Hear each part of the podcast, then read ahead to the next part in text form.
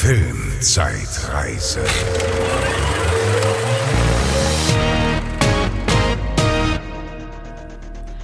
Hallo und herzlich willkommen zur Filmzeitreise. Ich bin die Bezi. Ich bin der Franz. Guten Tag. Guten Tag. Und wir besprechen äh, Filme von vor 20 Jahren.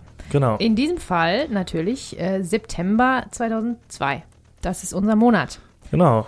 War wieder ein ruhigerer Monat. War, ja, war ein bisschen ruhigerer Monat. Ähm, die wenigen Sachen, die wir finden konnten, die wir jetzt heute besprechen, gab es aber dafür alle zu streamen. Das, Das war stimmt. eine schöne Überraschung. Da Ja. musste man sich nicht äh, verbiegen, um an sowas an, an dran zu kommen. Aber wir haben ein bisschen kürzeres Programm heute nur. Genau, das war ja letztes Jahr auch schon so im September. Da sind so die Sommerblockbuster dann so alle durch. Dann macht das Kino auch mal so ein bisschen so einen kleinen, nimmt wieder Anlauf für, dann, für den Herbst und für die Weihnachtszeit. Ja, ja. Aber das fühlt sich ist, so an, ja. ist für uns auch mal schön, nicht mehr nicht ganz so viele Filme zu gucken, gucken zu müssen. Da kommt jetzt aber dann Ende des Jahres noch mal richtig viel. Also war das jetzt ganz entspannt, mal ein bisschen weniger zu machen. Ja, ähm, genau, dann bleibt gespannt. Ich bin auch noch gespannt. Ich weiß das gar nicht so genau, was da noch alles anliegt, aber ähm, ich erwarte Großes. Ja. Äh, möchtest du einfach anfangen diesen Monat? Ja. Also, ähm, ich fange an mit dem Film Nackt. Das ist ein deutscher Film. Mal wieder ein Mhm. deutscher Film. Ähm, von Doris Dörrie, eine ganz, ganz bekannte deutsche äh, Regisseurin. Ganz, ganz, ganz, ganz viel hat die gemacht. Ähm, und mitspielen Heike Makatsch, Benno Fürmann, äh, Jürgen Vogel, Alexandra Maria Lara, Nina Hoss und Mehmet Kurtulusch. Das sind auch die einzigen Leute, die damit spielen. Also das ist ein Ensemble-Stück, ein Kammerspiel. Das Mhm. ist nämlich ähm, quasi eine Adaption von Doris Dörries eigenem ähm, Bühnenstück, was da hieß Happy. Also es war ein Theaterstück. Ähm, die Kamera übrigens ähm, fand ich auch sehr bemerkenswert, aber ist eigentlich gar nicht so, so außergewöhnlich, weil in Deutschland die großen Kameraleute i- i- immer die gleichen sind, fällt schon auf. Ne? Es gibt wenige, die da diese, diese großen Mhm. Filme machen, zumindest zu der Zeit. Und das ist der Kameramann Frank Griebe. Den hat man auf jeden Fall äh, schon gehört. Der hat nämlich auch Lola Rent beispielsweise gemacht. Das war ja, Ja. der große deutsche Film von 98. Ähm, ja, und die Stars hier sind alle wunderschön natürlich, sehen alle klasse aus und ähm, spielen auch wirklich gut. Und die sind alle auch so ein bisschen, also die sind, voll die Stars ihrer Zeit, die deutschen Ja, die, Stars versammelt. Ich bin ne? ja auch nicht so der Experte für deutschen Film, aber die Namen sagten mir jetzt, glaube ich, zu 90 Prozent alle was. Ja, die kennt ihr alle. Heike Makatsch, das große, die große, der große Viva-Star, ne, dank Männerpension zu großem Ruhm gekommen und auch in einer kleinen Rolle in äh, Tatsächlich Liebe. Ja. Also Und in Resident Evil haben wir auch schon drüber gesprochen. Resident Evil, genau, Ja. da war sie auch dabei, ja, ja. Ähm, Benno Fürmann, ne, also äh, den kennt man ja auf jeden Fall, glaube ich. Der war ja in der Und Tschüss-Serie, meine ich auch, dabei. Mich kannst du Fragen nicht angucken. Ich Ne? kenn Kennst du die? Äh, die? mich Also Benno nicht Fürmann aus. weiß ich, fand ich damals ganz toll. Ich kenne die Der sah alle. Wenn, dann kann toll ich die von Wetten, Das oder von, keine Ahnung wo, aber ich habe selten Filme mit denen gesehen. Äh, nee, den fand ich ganz klasse. Der hat auch mit Tom Tikva äh, zusammengearbeitet. Mhm. Ähm, bei Der Krieger und die Kaiserin, zusammen mit Franka Potente, über die wir ja gleich dann Mhm. äh, später nochmal sprechen. Und jetzt ist er auch in den großen deutschen Sachen immer dabei. Also bei Babylon Berlin zum Beispiel war so ein Riesending, da ist er jetzt dabei. Oder dieses Biohackers, was bei Netflix gab oder gibt, ähm, da war auch Benno Fürmann dabei. Äh, Jürgen Vogel, Verbrechervisage Deluxe, war dabei bei Emil und die Detektive. Äh, Alexandra Maria Lara war dabei bei Was nicht passt, wird passend gemacht. Mhm. Und vielen anderen Sachen. Die war auch ein ganz großer Star äh, zu der Zeit. Die ist jetzt, ganz neuerdings, die Leiterin der Deutschen Filmakademie. Also von Ah. wegen I'd like to thank the Academy. Diese Academy auf Deutsch, da ist Alexandra Maria Lara jetzt die Chefin von. Ja, interessant. Ja, weit gekommen, 20 Jahre, ne? Und hier noch in dem Film nackt. Und ist, äh, ja, also ja, um die Frage jetzt schon zu beantworten, man, man sieht Leute nackt. Okay. Voll von vorne und alles. So, Nina Hoss ähm, ist auch äh, zu Ruhm gekommen. Die hat zum Beispiel in Homeland auch mitgespielt, dann irgendwann. Äh, also die ist oft in großen Filmen und Serien aus dem amerikanischen Raum diese Deutsche, die da mitspielt. Mhm. Die deutsche Agentin oder so, ne? Wenn da irgendwelche Sachen in, in Berlin gedreht werden oder so. Also Nina Hoss äh, ist auch eine große Nummer. Ich glaube auch Tatort und so äh, ganz groß. Und spielt auch sogar in der Jack Ryan-Serie, über die Ja, wir ja, letztes Mal gesprochen haben.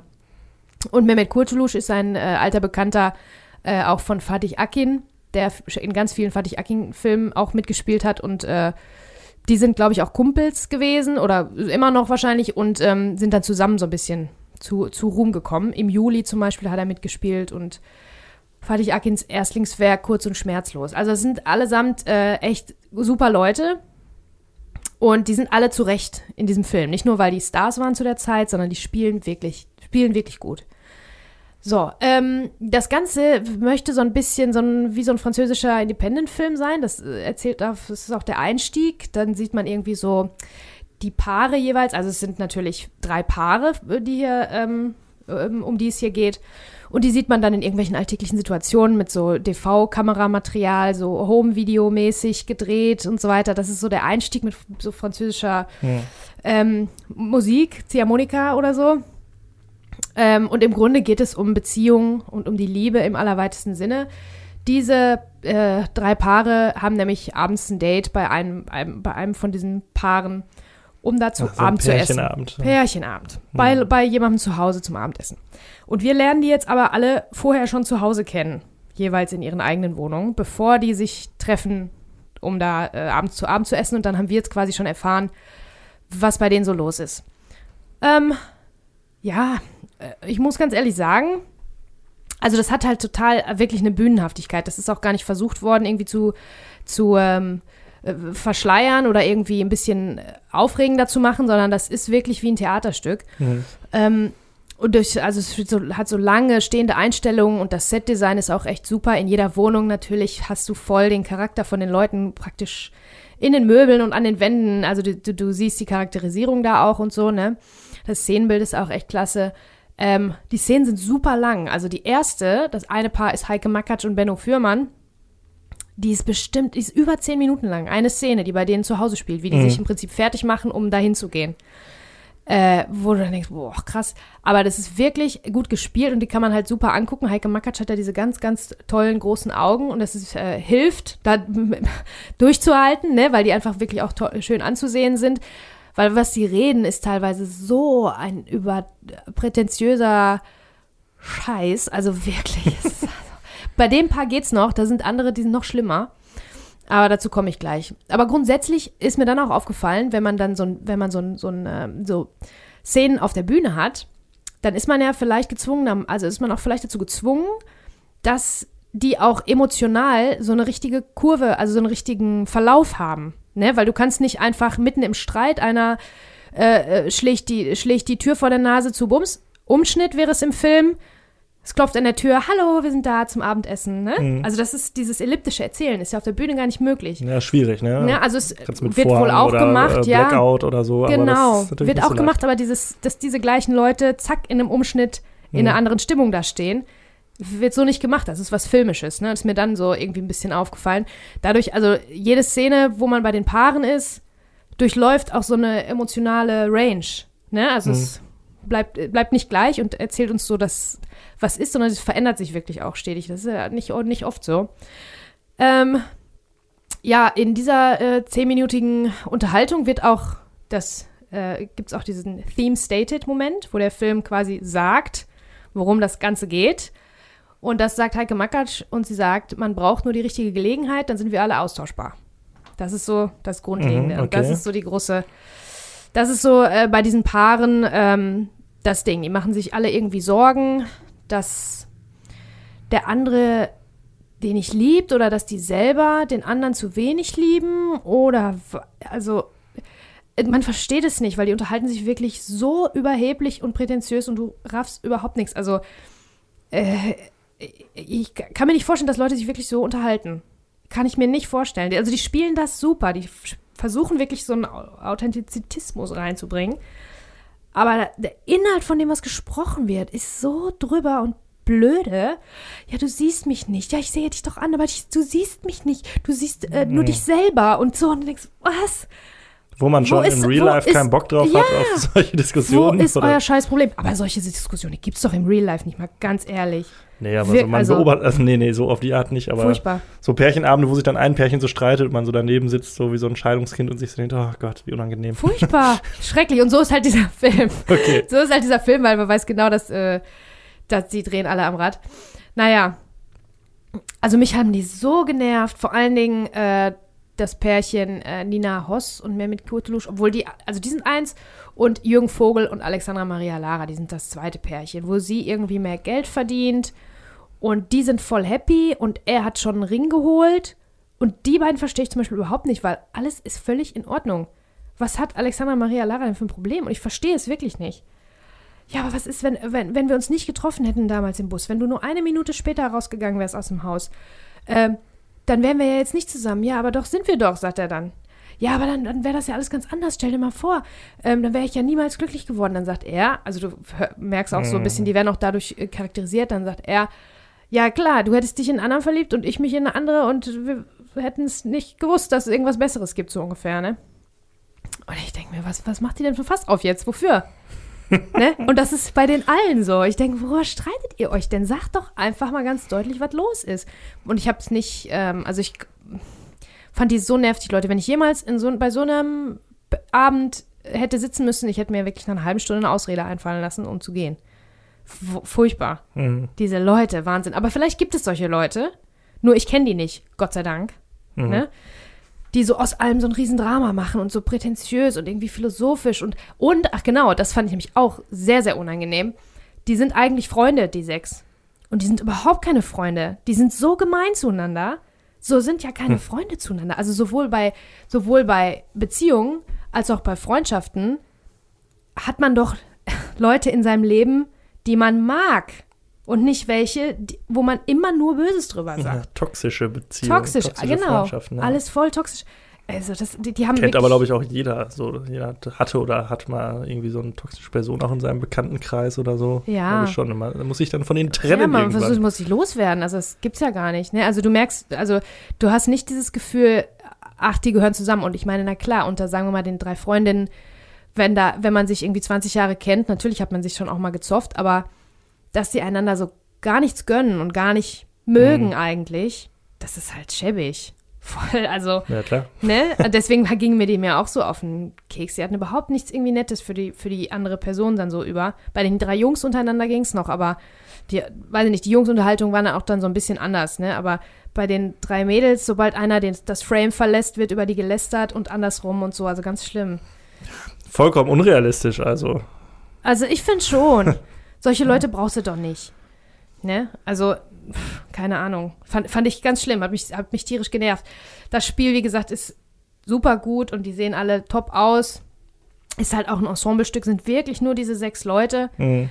Ähm, ja.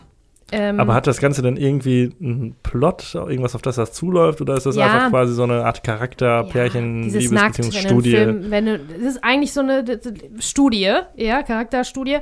Aber wenn du einen Film schon nackt nennst, dann musst du auch, ne, musst du auch was in der Tasche haben. Und zwar ähm, geht es darum, einer erzählt dann am Tisch, ja, es gibt so ein Experiment und äh, wissenschaftlich erwiesen ist, dass selbst Paare, die sich ganz viele Jahre kennen, sich nackt mit verbundenen Augen nicht erkennen würden. Mhm. Auch schon mal eine These, die ich absolut äh, schwachsinnig finde. Ich, diese wissenschaftliche Studie würde ich gerne mal lesen, aber ich glaube es nicht. Glaube es einfach nicht. So. Ähm, ja, und die machen das dann natürlich.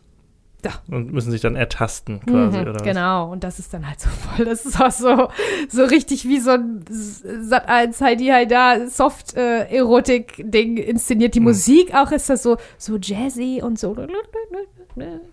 Also wirklich. Wird denn damit so ein bisschen gespielt, dass sie auch so untereinander vielleicht andere Interessen haben an der anderen Person außerhalb ihrer eigenen Beziehung und so? Gibt es da sowas irgendwie? So außerhalb ihrer Beziehung im ja, Raum ja, steht natürlich. und sowas. Der eine, genau, ja, fremdgegangen. Ja, okay. Mit dem Mann von der besten Freundin. Ja, Pff, ist auch so, ne? Wer geht denn dann mit denen noch da am, abends am Tisch? Aber ist egal. Okay. Lassen wir das. Das ist wahrscheinlich ein, ein Riesenfass, worüber wir jetzt lange diskutieren können. Aber gut, ähm, Heike Makatsch und Benno Fürmann führen quasi das Experiment. Also die sind, gehen da nicht, also die, die machen eine Wette. Ne? Und ähm, die anderen zwei Paare ertasten dann und ja, mhm. da will ich nicht zu viel vorwegnehmen, ob die sich erkennen oder nicht oder ob möglicherweise das Spiel äh, sabotiert wird. Mhm. Ja, aber äh, da gibt es auf jeden Fall dann so eine Szene, ein paar Minuten lang, wo dann hier alles zu sehen ist und äh, äh, ganz ästhetisch natürlich inszeniert und so, Mm. aber es ist trotzdem als ein bisschen. Oh. Ich weiß nicht, ob es das nötig gehabt hätte, weil eigentlich möchte das eher so ein, so ein Beziehungsdrama sein, so eine Charakterstudie. Aber die Dialoge, die, den, mir fehlt da wirklich die Authentizität und auch ein bisschen der Humor. Ist jetzt nicht so wie bei Woody Allen oder Hm. äh, Kevin Smith oder Sachen, die so dialoggetrieben sind. Ähm, da erwartet man ja auch so eine gewisse Authentizität. Also es ist natürlich nicht, kann man jetzt darüber diskutieren, ob in einem Film, ob ein Film immer realistisch sein muss und authentisch. Wahrscheinlich nicht, weil äh, guck dir Star Wars an oder Herr der Ringe oder was, aber du erwartest ja was ganz anderes, wenn du dir sowas Mhm. anguckst, als wenn du dir ne, so eine Charakterstudie anguckst. Da möchtest du die Charaktere auch irgendwie ein bisschen verstehen. Ja, Und ich verstehe die nicht. Wäre nicht schlecht. Man Und soll ja was für sich selbst mitnehmen. Genau, möglicherweise. Und ähm, ich habe ich hab was mitgenommen, auf jeden Fall. Ho auf gar keinen Fall solche Leute um mich zu haben. Die sind ja, Ja. alle ätzend. Furchtbare Leute, wirklich. Ja, das habe ich so mitgenommen. Also ein der verfilmte Pärchenabend, auf den keiner Bock hat, hat So. einen Film ergeben, auf Genau. den keiner Bock hat, überraschenderweise. Scheinbar. Nein, der war, der war relativ erfol erfolgreich und ähm, obwohl, nee, ich glaube, der ist ein bisschen hinter seinen Erwartungen zurückgeblieben. Ist aber natürlich sehr günstig produziert worden, weil du brauchst Hm. drei Sets nur, die Schauspieler und so weiter, ne? Also das ist dann verhältnismäßig günstig gewesen. Ähm, ja, super gespielt und so alles, die Inszenierung auch, aber was die sagen, ist einfach, finde ich, einfach Schwachsinn. Wenn die sich jetzt einfach so unterhalten hätten, äh, wie normale Menschen, wie Mhm. Leute, die ich kenne, oder über Dinge, die man einem so ein bisschen irgendwie näher liegen, als das abstrakte, komische, du siehst mich nicht, aber ich sehe dich dran, ja, aber ich, du siehst nicht mich. Ah, Ja, fuck. da hat man ja richtig Bock drauf. Ja, aber äh, grundsätzlich ist das, ein, ist das wirklich ein gut gemachter Film. Vielleicht, ähm, mich haben die halt einfach tierisch genervt, von Mhm. Anfang bis Ende. aber es Also, ist nicht schlecht gemacht. ist nix. Ach, ich weiß nicht. Doch, klar, guckt euch Also an und guckt, hast- ob ihr solche Leute kennt. Und wenn ihr solche kennt, dann schmeißt die raus. Ich werde ihn nicht gucken. Ach, ich weiß auch nicht. Das bietet sich auch an für, wenn man jetzt irgendwelche so. Ich glaube, das wird gerne genommen für so äh, Schauspieler-Workshops oder irgendwie so, wo man eine Szene hat, wo man Dialoge hat, die man spielen muss, weil da gibt es Mhm. natürlich viele Interpretationsarten Ah, okay. und das ist natürlich ganz wichtig, wie die gucken und wie welches Wort betont ist und so. Ähm, ja, es ist schon, könnte dann als Lehrstück vielleicht ganz gut äh, funktionieren, aber ja, guckt euch den an und guckt, ob ihr euch die Leute auch so nerven. Kann ich immer nur sagen.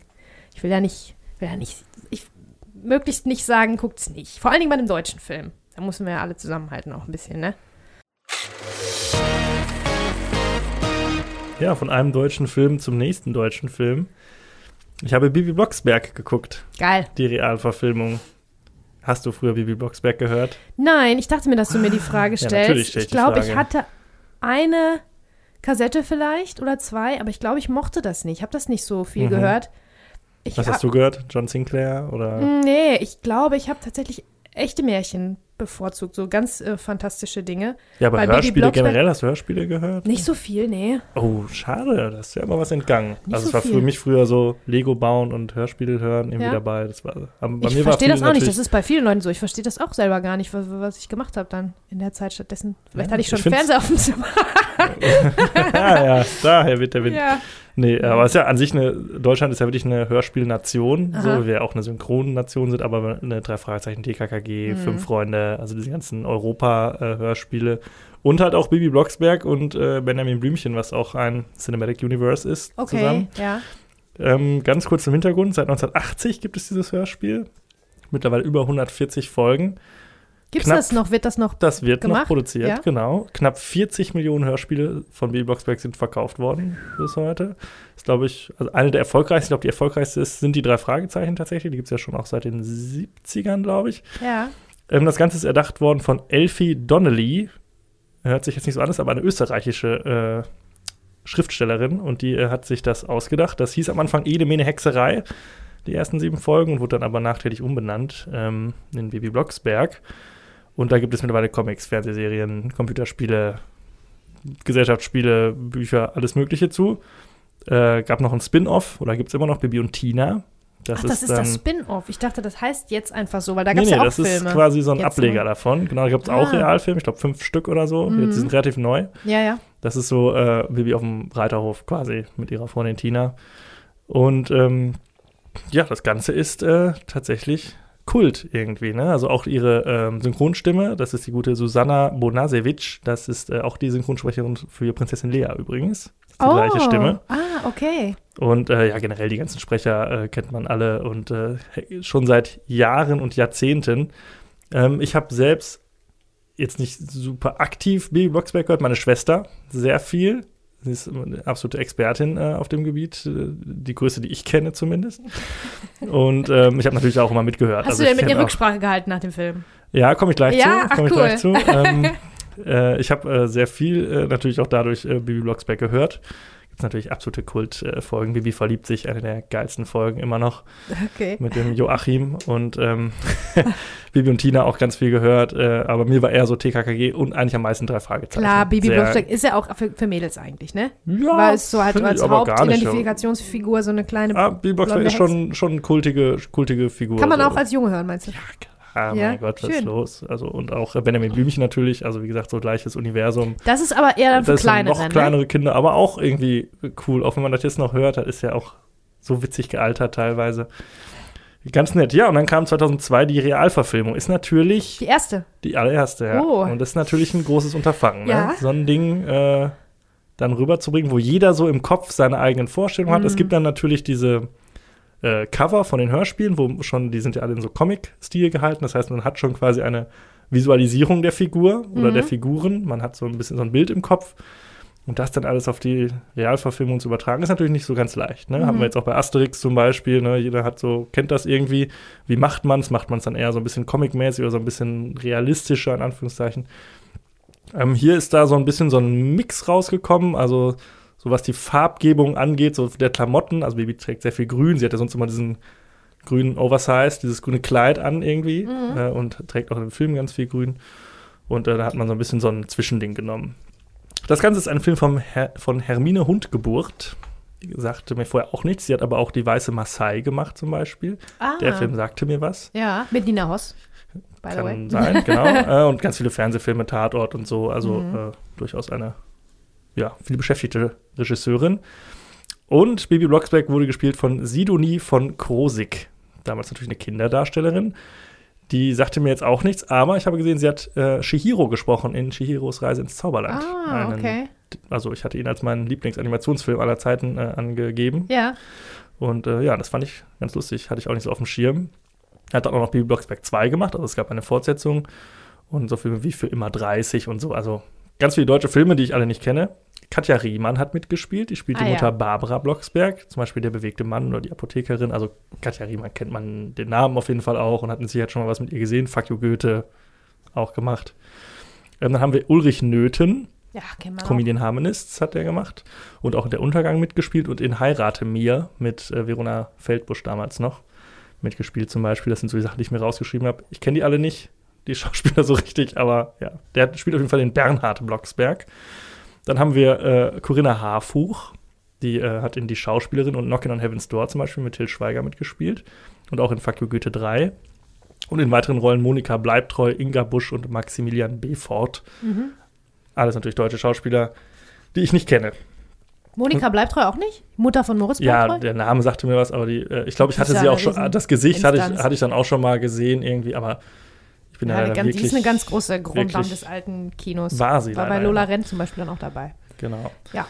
So, ganz kurz zur Story. Ähm, Bibi Blocksberg hat zwei Kindern das Leben gerettet. Das erfahren wir nur aus Erzählungen, das sehen wir nicht, aber ähm, dem ist so. Und äh, zur Belohnung soll ihr, ich glaube, ein oder zwei Jahre zu früh in ihrem Leben eine Hexenkugel überreicht werden von dem Rat der Hexen auf dem Blocksberg.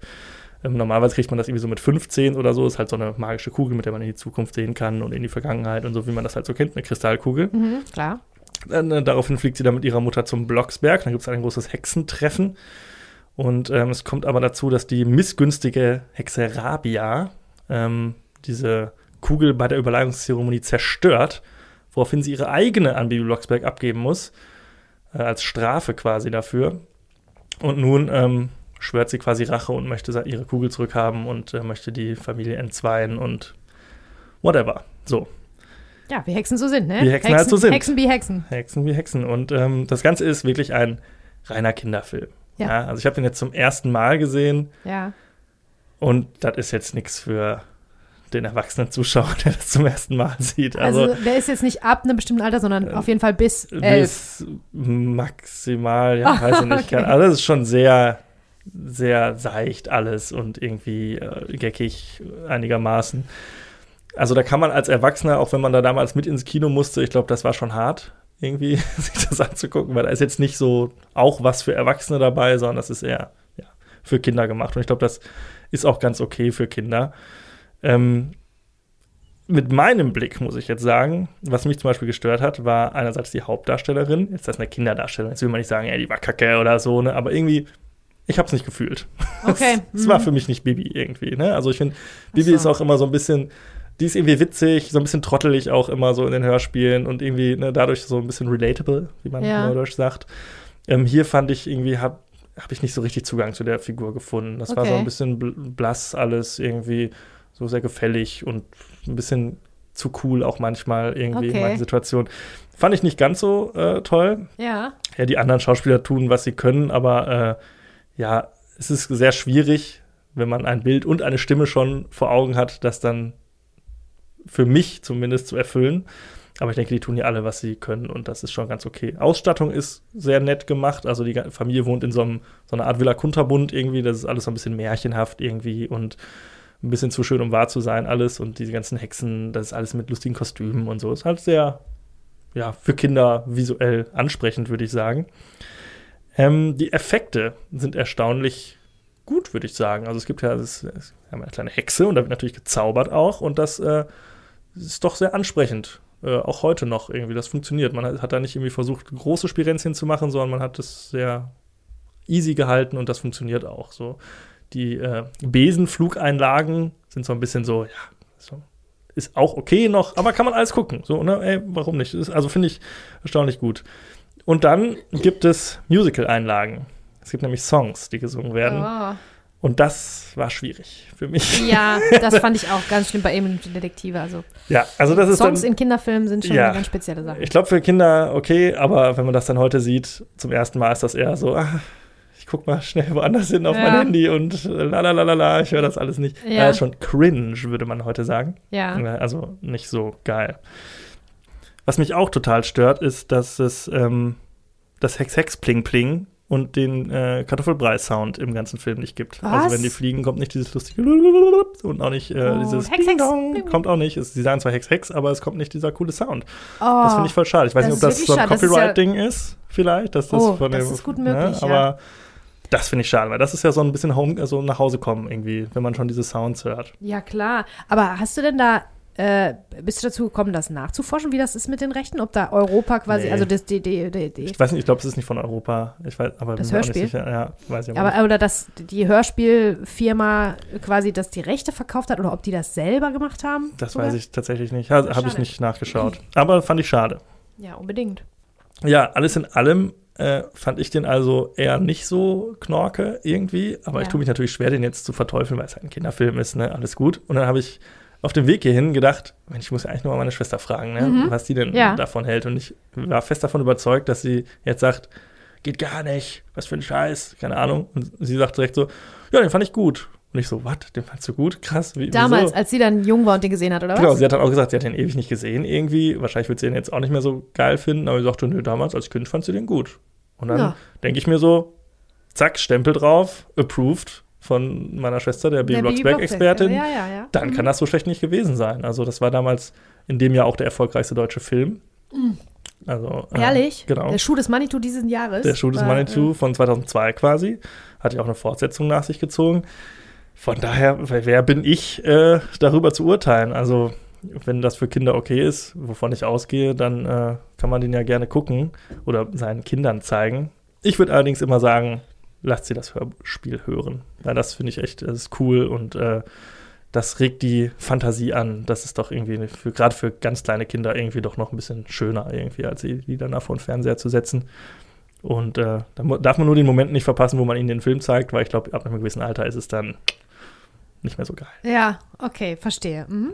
Ja, von daher eine eingeschränkte Empfehlung meinerseits für Kinder okay. Wenn ihr den bis jetzt nicht gesehen habt, als Erwachsene, dann vergesst es. Du hast aber die anderen nicht gesehen, ne? Diese neueren Bibi Nee, und Tina. habe ich nichts so. von gesehen. Äh, Die haben ja auch, da waren ja auch mehrere. Also das scheint ja auch gut ich glaube fünf an der Zahl. Den gibt es da schon Wow. seit 2014 oder so gibt es die jetzt. Ja, ja.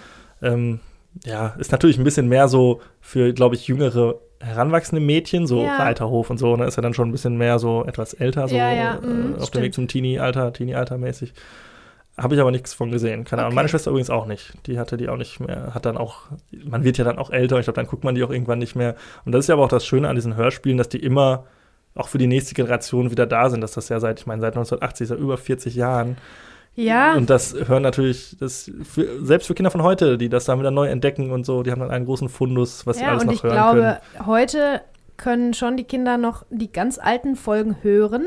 Aber wenn du jetzt was gucken müsstest, wolltest von Ja. 1980, 90 oder jetzt von 2002, ich glaube, was man sieht, das altert anders als das, was man Das glaube ich hört. auch, ja. Also äh, vom Inhalt ganz abgesehen, natürlich Ja, gab es ja, in den alten. Folgen keine Handys und so und wahrscheinlich gibt es jetzt welche. Aber ähm, äh, trotzdem ist es wahrscheinlich einfacher, dass die Das halten auch, besser dem Test der Zeit dann stand, wenn du es nicht sehen kannst, Ja, sondern nur hören. Auf eine gewisse Weise schon zeitlos. Ne? Mhm. Auch dadurch, dass die Charaktere natürlich auch alle nicht altern, irgendwie, ne? ist immer so alles in so einer, in so einer Stasis-Bubble quasi. Ne? Mhm. Bibi ist immer noch das kleine Mädchen und erlebt da ihre Abenteuer. Und das wird auch noch hoffentlich ganz lange so weitergehen, wie mit all diesen Hörspielen. Also ich bin auch ein Hörspielkind absolut und äh, finde das ganz toll, dass das alles so lange schon existiert. Und es wird ja auch, natürlich werden die Darsteller auch alle immer älter oder teilweise versterben sie natürlich auch irgendwann, aber es geht immer weiter, es gibt immer neue Hörspiele und ich bin froh, dass wir in Deutschland da so eine schöne Kultur haben, weil das ist ja wirklich, also für Kinder gibt es eigentlich fast nichts Schöneres, ne? Also wenn man noch nicht lesen kann, irgendwie, man kriegt dann eine Geschichte erzählt, irgendwie, wo Ja. man sich was vorstellen kann, so und das ist ja irgendwie ganz, ganz toll. Mhm. Ja, Von stimmt. daher hört Bibi Blocksberg und guckt es erstmal nicht vielleicht. So, rucki sind wir schon beim ersten Hauptfilm. Mhm. Und zwar Science. Ja. Ja. Ja. Und ähm, ja, ich glaube, das, äh, das wird richtig spannend, weil ich weiß vom Franz, dass er kein großer Fan ist von Not a fan. M. Night Shyamalan, so Ja. heißt der Regisseur, Ja. Shyamalan-Filme. Und äh, dieser Regisseur, der hat gemacht Sixth Sense und Unbreakable, Lady in the Water, äh, The Village, äh, Split und Glass und ich glaube, ich habe alles aufgezählt und Old als letztes. Und äh, die Legende von Aang. Guck mal, Also den habe ich nicht gesehen. Avatar, Ich glaube, das ist Verfilmung. der eine, den ich nicht gesehen Und habe. von hier, the, wie heißt der nochmal? Ich weiß nicht, irgendwas mit Mark Wahlberg, glaube ich, auch noch. Ach, The Happening. The Happening, Ja, der ist ja. auch ganz schön äh, verrissen worden. naja, das ist auf jeden Fall ähm, ein Regisseur, den, den ich selber ganz klasse finde und der kurz vor diesem Film erst zu Ruhm gekommen ist, sozusagen, durch The Sixth Sense, den kennt ihr bestimmt. I See Dead People, Bruce Willis, Ja. Haley Joel Osment, äh, legendär. Auch so ein Film, den man aber nur einmal guckt und dann war das gewesen. Ja, ich habe den, hab den mehrmals gesehen, aber natürlich leben seine Filme oft von dem großen Ding am Ende, von dem großen Twist. Da irgendwann im Laufe der Geschichte dann dreht sich alles und verändern sich die Dinge und als Zuschauer sitzt man und denkt, ach so, ach, in so einem Film bin ich gerade. Und diese Momente finde ich zum Beispiel, also bei Unbreakable war das richtig super oder bei Lady in the Water, finde ich zum Beispiel richtig gut. Hier ist es ein bisschen, fällt es ein bisschen kleiner aus. Also es ist jetzt nicht so, als ob es da so einen riesen Twist gibt und alles ist anders. Aber kommen wir gleich dazu. Erstmal äh, zu den Hard Facts. Äh, der Film ist ab 12, äh, 1,64 lang. Nein, 46. Hat 6,8 von 10 in der Bewertung. Ähm, Mel Gibson spielt damit. Mhm. Ne? Über den haben wir schon viel gesprochen. Joaquin Phoenix. Über den spricht man jetzt ganz, ganz viel. Aber damals war der, war der jetzt nicht super bekannt. Aber Ich glaub, das Gladiator schon, hatte er davor gemacht. Gladiator so. hat er gemacht und war so auf dem, auf dem aufsteigenden Ast sozusagen, Ja. ne? auf einem guten Weg. Rory Culkin spielt damit, Mhm. der jetzt ein, so ein Independent-Filmheld auch geworden ist. Einer von den Culkin-Brüdern. Äh, Abigail Breslin, die ähm, hat äh, Olive gespielt in Little Miss Sunshine zum Beispiel. Die hat ähm, oft das kleine Mädchen gespielt, dieses kleine Mädchen, was man kennt. Die hat aber später auch noch mal bei Zombieland zum Beispiel Hm. äh, mitgespielt äh, als Little Rock und ähm, in der Neu Neuauflage von Dirty Dancing, die ganz, ganz furchtbar war. Ähm, also die macht auf jeden Fall noch Sachen. Ähm, und dann haben wir noch äh, Cherry Jones. Die ist auch echt klasse. Die, die kennt ihr. Es ist auch so eine ewige Nebendarstellerin eigentlich. Äh, ich kenne die aus 24. Die Polizistin, oder? Ja, genau, genau. hm. Und ähm, das ist auch, das, das war's auch. Also es ist auch so ein bisschen so ein Ensemblestück. Also es spielt viel immer bei, mit dieser Familie. Ähm, Mel Gibson ist der Vater, Joaquin Phoenix ist sein Bruder und die beiden Kinder von quasi Mel Gibson ähm, sind auf einem Farmhaus und es fängt direkt an, ähm, da sind Kornkreise in den Feldern. Ne? Kornkreise, ich wollte ich eigentlich für euch noch recherchieren. Ne? Erich von Deneken hat das Phänomen Kornkreise auch aufgearbeitet, ein großer UFO, Ufologe. Äh, ja, das ist halt so richtig so, so, so ein Mystery-Film. Damit fängt das alles an. Da sind Kornkreise und irgendwann kommen auch noch Aliens dazu. Und ähm, ja, die wollen sich verteidigen gegen die, gegen die außerirdische Bedrohung. Mel Gibson nimmt seine Familie in Schutz, ist aber selber noch von äh, ist aber selber noch traumatisiert, weil seine Frau genau die Geister der Vergangenheit kommen, äh, ist traumatisiert noch von seiner von dem Tod seiner Frau und ähm, ja so so ähm, so erzählt sich die Geschichte. Das erste, was ich jetzt äh, richtig gut fand, da musste ich auch direkt pausieren, weil du bist wirklich nach fünf Minuten, habe ich mir aufgeschrieben, äh, nee, habe ich mir leider nicht aufgeschrieben. Nach fünf Minuten bist du in der Geschichte. Äh, noch nicht mal. Drei Minuten, glaube ich. Ne? Du lernst die Leute kennen, jeden in nur einem Bild, in einer Einstellung, so gut inszeniert, dass du denkst, ach so, ja, das ist dann die Tochter und die mag das und das und ähm, verstehe, die sind traurig, weil Mutti ist gestorben und der ist von Beruf das und das. Das kriegst du alles über die Ausstattung, über, das, über die Inszenierung erzählt und nach drei Minuten gehen alle raus und da ist ein Kornkreis. So, mhm. ist voll drin in der Geschichte sofort. Da, da wird keine Zeit verschwendet, das finde ich auch. Wird keine Zeit verschwendet, das finde ich halt richtig klasse. Ne? Solche Sachen, wie man mit wenigen Bildern, die aber viel erzählen, ist die Exposition schon erledigt und abgehakt. Ne? Also kannst direkt weitermachen, bist direkt drin. Das ist auch sowas, äh, was B-Movies auch manchmal versuchen. Die machen das natürlich nicht so gut. Überhaupt äh, finde ich diesen Film so ein bisschen, der hat so ein bisschen ein B-Movie-Plot, ne? Also so eine von, mhm. von dem Inhalt ja, her. Ja. Eine Familie entdeckt Kornkreise und dann kommen die Aliens, so ungefähr. Findet man eher so in weniger hochbudgetierten Filmen. Kriegt man jetzt nicht unbedingt die großen Stars, um da mitzuspielen, oder zumindest zu dem Zeitpunkt. Ähm, ja, aber das alles halt in so einem, in, in Hochglanz sozusagen aufgearbeitet, ne? Das finde ich halt total cool. Ähm, ja, das hat alles so ein bisschen Krieg der Welten Charme mhm, auch, ne? Also es voll. ist fast die gleiche Geschichte auch. Aber ne, wo die Aliens jetzt herkommen und warum und wieso, weshalb, ist alles eigentlich untergeordnet der, der Geschichte von dieser Familie und von Mel Gibson im Speziellen und wie er mit diesem Verlust umgeht. Er war nämlich selber mal Priester vorher, er hatte diesen Priesterkragen und so. Sieht man dann kurz und dann weißt du auch schon Bescheid, was, was Sache ist. Hat seinen Glauben verloren natürlich, weil warum sollte Gott ihm die Frau nehmen? Und, ähm, ja gut, er erklärt das aber auch noch einmal so richtig dumm in so einem Shop, wo dann so eine äh, äh, Verkäuferin irgendwie bei ihm beichten möchte und er sagt, du weißt doch, ich bin kein, seit dem Tod meiner Frau bin ich kein Priester mehr.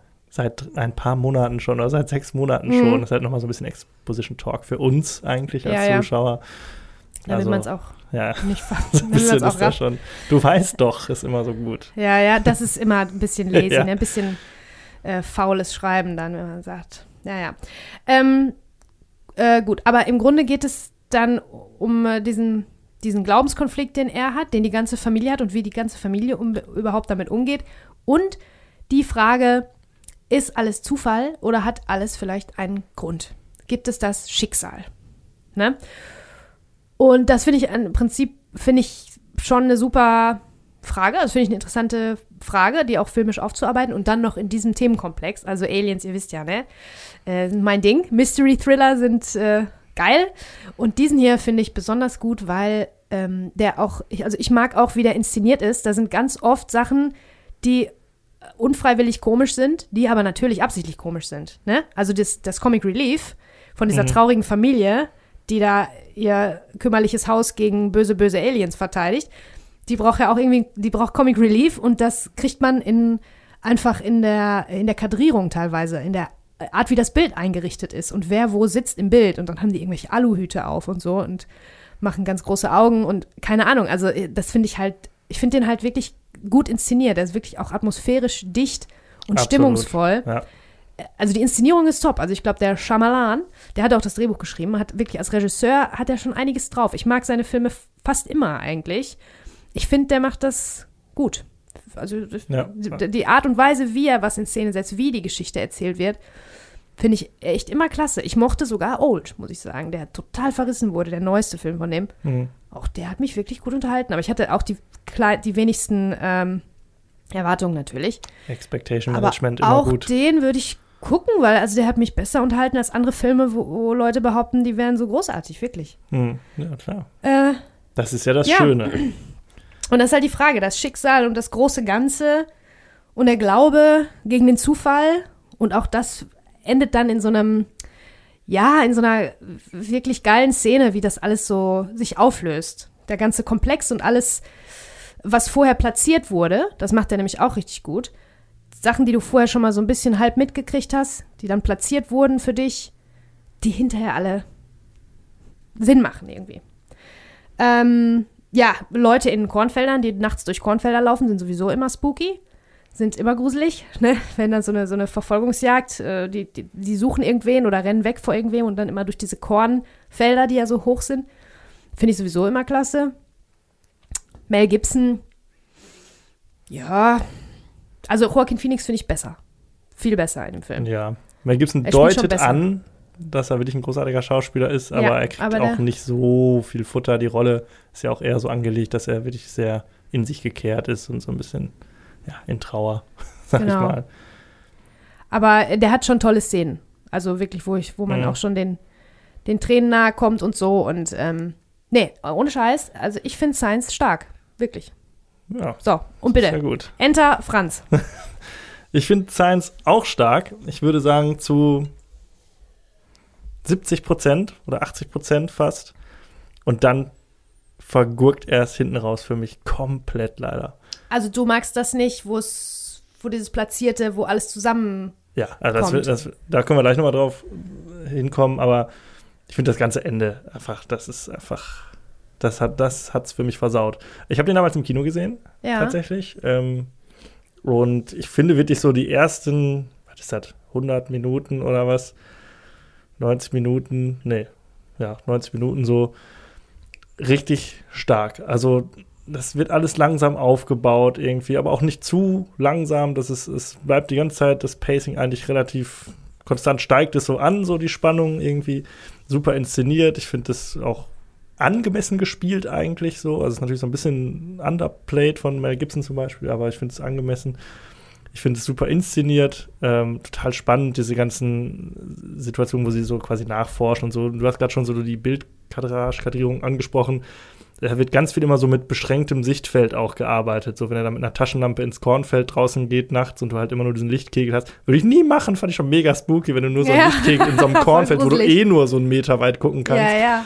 total geil. Oder halt so ein Blick, äh, gibt es nachher so einen Blick unter so einer Türschwelle durch, über so eine Spiegelung und so Mhm. passiert da auch ganz viel. Du hast ganz viel mit so verengtem Sichtfeld. So. Ja, und das ja. finde ich, ich finde es immer super gut, wenn der, der Horror, sag ich mal, nicht gezeigt wird, sondern mehr auf der psychologischen Ebene passiert. So. Und Mhm. das, so ist das ja da die ganze, fast die ganze Zeit auch am Schluss siehst du im Prinzip genau, so. das der Wesen nicht, sondern du siehst den Horror in den Gesichtern von den Leuten. genau. ne? Und das finde ich, finde ich super. Und auch, dass er es lange, lange herauszögert, bis wirklich dann zum ersten Mal das in Anführungszeichen Monster zu sehen ist und so. Also das finde ich, finde ich super. Also bis dahin würde ich sagen, echt sehr gut.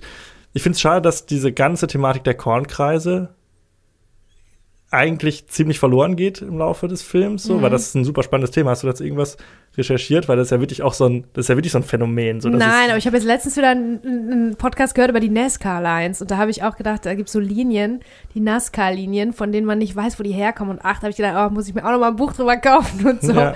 Ja, Kornkreise. Ja, ist Ja, ja, wirklich, wirklich ein spannendes. Ja, klar, natürlich hat die irgendeiner da reingemacht, aber es ist natürlich trotzdem irgendwie, es regt die Fantasie an. Es ist irgendwie, und das finde ich schade, ja, dass diese das so. Mysterien, die es auf der Genau, Welt so gibt. und Ja. das finde ich schade, dass das Thema fast gar nicht so richtig behandelt wird. So, das ist so am Anfang natürlich sehr präsent und dann am Ende spielt es eigentlich überhaupt keine Rolle mehr. Ist dann nochmal so kurz, ja, okay, war irgendwie hier Navigation und Orientierung. Ja, pipapo. genau. Und die einzigen Hinweise, die du auch bekommst, die, so dass du verstehst, warum die jetzt da sind, was die wollen und so weiter, sind immer so ganz kleine Fetzen von einem Nachrichtenbeitrag, die du dann hörst. Aber alles. Das, finde ich übrigens find auch super, dass Das diese ich auch ganze. geil gemacht, weil alles, jede Kleinigkeit, die du hörst, ist ja beim, bei Shyamalan-Filmen auch gerne mal so, alles, was du irgendwann mal gehört hast, ist wirklich irgendwann, wird wirklich irgendwann äh, Ja. wichtig, ist alles platziert. ne? Ja, absolut. Und ähm, ich finde auch schön, dass diese, also es sind am Ende halt Aliens, haben wir ja schon gesagt, und das ist jetzt, ja, mein Gott, ist jetzt halt ein Spoiler, vollkommen egal. Ähm, ich finde schön, dass diese globale Bedrohung für uns halt überhaupt nicht relevant ist. So, das finde ich schön, dass das so im Kleinen stattfindet. Hattest du ja auch gesagt, dass es eigentlich Genau. nur um diese Familie geht, dass es jetzt nicht wie bei, ich meine, bei Krieg der Welten ist das auch, dass es um die Familie geht, aber da hat man mehr so einen Eindruck davon, was auf der Welt abgeht. Dann hast du natürlich so was wie Independence Day und was, wo halt so Hm. Ja. riesen Zerstörungsorgie und hier und was weiß ich. Und hier, da ist ja wirklich nur diese Familie in diesem Farmhaus irgendwie, und das finde ich sehr schön. Wie, wie geht man als Familie mit sowas um irgendwie? Was, Genau. ne, was macht man da? Und vor allen Dingen, wenn man in diesem Fall direkt betroffen ist, dadurch, dass halt vor deinem Haus diese Kornkreise sind. Genau. Ne? Und es ist ja auch einfach so, dass auf der Welt ähm, ist ja vielleicht ein bisschen so, dass auf der Welt was auch immer passieren kann. Die Leute, die dir nahe sind, die dir am nächsten stehen, wenn denen was passiert, das ist Genau. für einen schlimm. Das fühlt also, man wenn einfach jetzt sowas viel passieren mehr. würde, ne? ich würde direkt zu meiner Family gehen Genau. und sagen, komm, lass uns alle zusammen in ein Haus Ja. und äh, gucken mal, was passiert. Zusammenrotten. Das Ne? fühlt man einfach, das Ja. fühlt man halt viel mehr. Das ist das, was man am meisten fühlt. eigentlich. Ja, und ich mag auch diese Szenen, wo sie dann ähm, ja mit dem Babyphone und so, äh, so selbst quasi Nachforschung anstellen und Entdeckungen machen und so. Da passiert sehr viel auf der Tonebene, finde ich ganz, ganz toll. Also Ja, das ja. hat auch wieder damit zu tun, dass man den Horror nicht sieht, sondern man hört ihn, man spürt ihn, aber man er liegt jetzt auch nicht dem der Versuchung, so viele Jumpscares oder sowas einzubauen, sondern es ist viel so subtil irgendwie. Finde ich ganz, ganz große Klasse. Also die Ja. Atmosphäre, alles toll. Und dann, äh, ja, wie gesagt, verkackt erst leider komplett für mich hinten raus. Hm. Also ich finde diese ganze Side-Story, die so mit der Ehefrau, die halt verstorben ist und dem ähm, von M. Night Shyamalan selbst gespielten Unfallverursacher und so, das ist alles so, Ach ja, der spielt in all seinen Filmen eine kleine Rolle, ja. ja, Mhm. äh, das finde ich total und ja, dann hinten raus mit diesem, ach ja, es war irgendwie alles Vorsehung und so und der- Sohn hat Asthma und deshalb und bla bla, das finde ich, das funktioniert überhaupt gar nicht, dass dann daraus so ein großes Ding gemacht wird über Moral und Glauben und Schicksal und so. Warum? Das war so unnötig. Der Film ist doch so, er hat es nicht geschafft, das vernünftig zu Ende zu bringen. Mal ganz abgesehen von den absolut unfassbaren Logiklücken in dieser ganzen Alien-Geschichte die mich, die ich, wo ich damals schon Bullshit gecallt habe, als Zum- ich das gesehen habe, Zum Beispiel? dass die gegen Wasser allergisch sind. Die, die wollen einen Planeten erobern, der Der aus fast nur aus besteht. Wasser besteht, wo es Ja, ja. regnet. Ja, ja. Die sind, die fliegen durchs Weltall und können Türen nicht aufmachen. Also eine Tür würde Stimmt. mich nicht aufhalten. Die klopfen da einfach nur gegen. Das ist also, Ja. das ist halt kompletter Bullshit einfach. Ja, und das, habe ich nicht, war mir egal, ehrlich gesagt. Ja. Stimmt, voll, aber war mir egal. Und das hat dann am Ende so, wo du denkst so, nein, also das ist so schade, weil der Film bis dahin echt gut ist. Und das Ja. Ende verkackt für mich komplett. Und dann mit diesem, ja, hier swing away oder zieh dein Ding durch oder hau drauf oder wie auch immer. Diese Losung am Ende, die dann irgendwie, was auch dann so die Lösung ist, wo du denkst, so, okay, das ist jetzt so der, er hat halt dann Ich wieder. fand, das, ich fand das aber, ich fand das geil. Also bei mir ist das gut angekommen. Ich weiß, dass ich damals so richtig so, wow, krass, ne, dass das so richtig, also ich mag das auch, wie das inszeniert ist. Muss man ja nicht glauben, natürlich. Es ist ja auch immer noch sein Flashback. Weißt du, dass der jetzt noch weiß, was die wirklich gesagt hat, ne? ja, also, aber das, so, also, das, das äh, glauben muss man das sowieso alles nicht. Ich bin ja auch jetzt nicht unbedingt der alles ist Vorsehung und Schicksalsmensch, aber ich finde das da glaubhaft inszeniert, wie die das dann verstehen und wie dann die Kamera rüberschwenkt und überall stehen die ja, aber ich finde, Wassergläser. daran gab es ja nichts zu Ja, verstehen irgendwie. Das ist irgendwie, also finde ich zu klein, den Twist dann. Dann hättest du ihn gar nicht gebraucht, weil dafür ist er wirklich zu oh, lame, finde ich. Nur mit, ja, swing away und, also, weiß ja, ja, nee, das stimmt schon. Das fand ich schon ein bisschen lame. Dann finde ich es total schade, dass man, man hat ein humanoides Alien, wo du einfach wirklich einen schlachsigen Typen in ein Kostüm stecken kannst und dann haben sie diese bekackte Animation. Das sieht wirklich schlecht aus Die ist schlecht, heutzutage. ja. Also, wo man es dann in so. Gänze sieht. Ich glaube, das wussten die aber damals schon, weil die, die meisten Sachen sind ja über eine Spiegelung, Spiegelung, ja. gelöst, sodass du das nicht so richtig erkennst. Das ist natürlich für die Stimmung, für die Atmosphäre auch richtig geil, dass du es nicht so richtig siehst, sondern Ja. nur so, so. Aber ich glaube, die haben das auch gemacht, weil das wirklich schlecht aussah. Ja, aber warum? Ich meine, das steckt einen in ein Kostüm. Ja, also, ja. Das ja. ist wirklich nicht schwer bei dem Wesen Nee, nee, gewesen. stimmt. Das Und ich glaube, die hatten Budget Mensch. genug auf jeden Fall. Ne? Das Ja. war ja so ein, so ein Disney-Ding. Der äh, Shyamalan hat das Drehbuch selber geschrieben, der ist von Disney dafür, damit beauftragt worden und war dann äh, also der am höchsten bezahlte Ach, ist der von Drehbuchautor. äh, Buena Vista oder was? Oder? Mhm. Ah, okay. genau. Ja, also ich finde alles bis zu einer bestimmten Szene wirklich großartig und diese Szene muss ich jetzt ansprechen, weil ich finde sie bis heute eine der krassesten Gänsehautszenen in Filmen aller Zeiten. Das ist, wo Joaquin Phoenix, der sitzt so in so einem im Wandschrank und guckt immer so diese Nachrichtenübertragungen. Und dann gibt es diese eine Nachrichtensendung, wo dieses Amateurvideo gezeigt wird von irgendeinem so Kindergeburtstag, wo das Alien so über die Straße läuft einmal oder so aus so einem Mhm. Busch rauskommt. Ja. Und das ist so unspektakulär irgendwie. Aber ich finde, auch als ich das jetzt wieder gesehen habe, ich finde die so eindrücklich, diese Szene. Und auch das funktioniert auch nur mit der, mit der Reaktion von äh, Joaquin Phoenix total.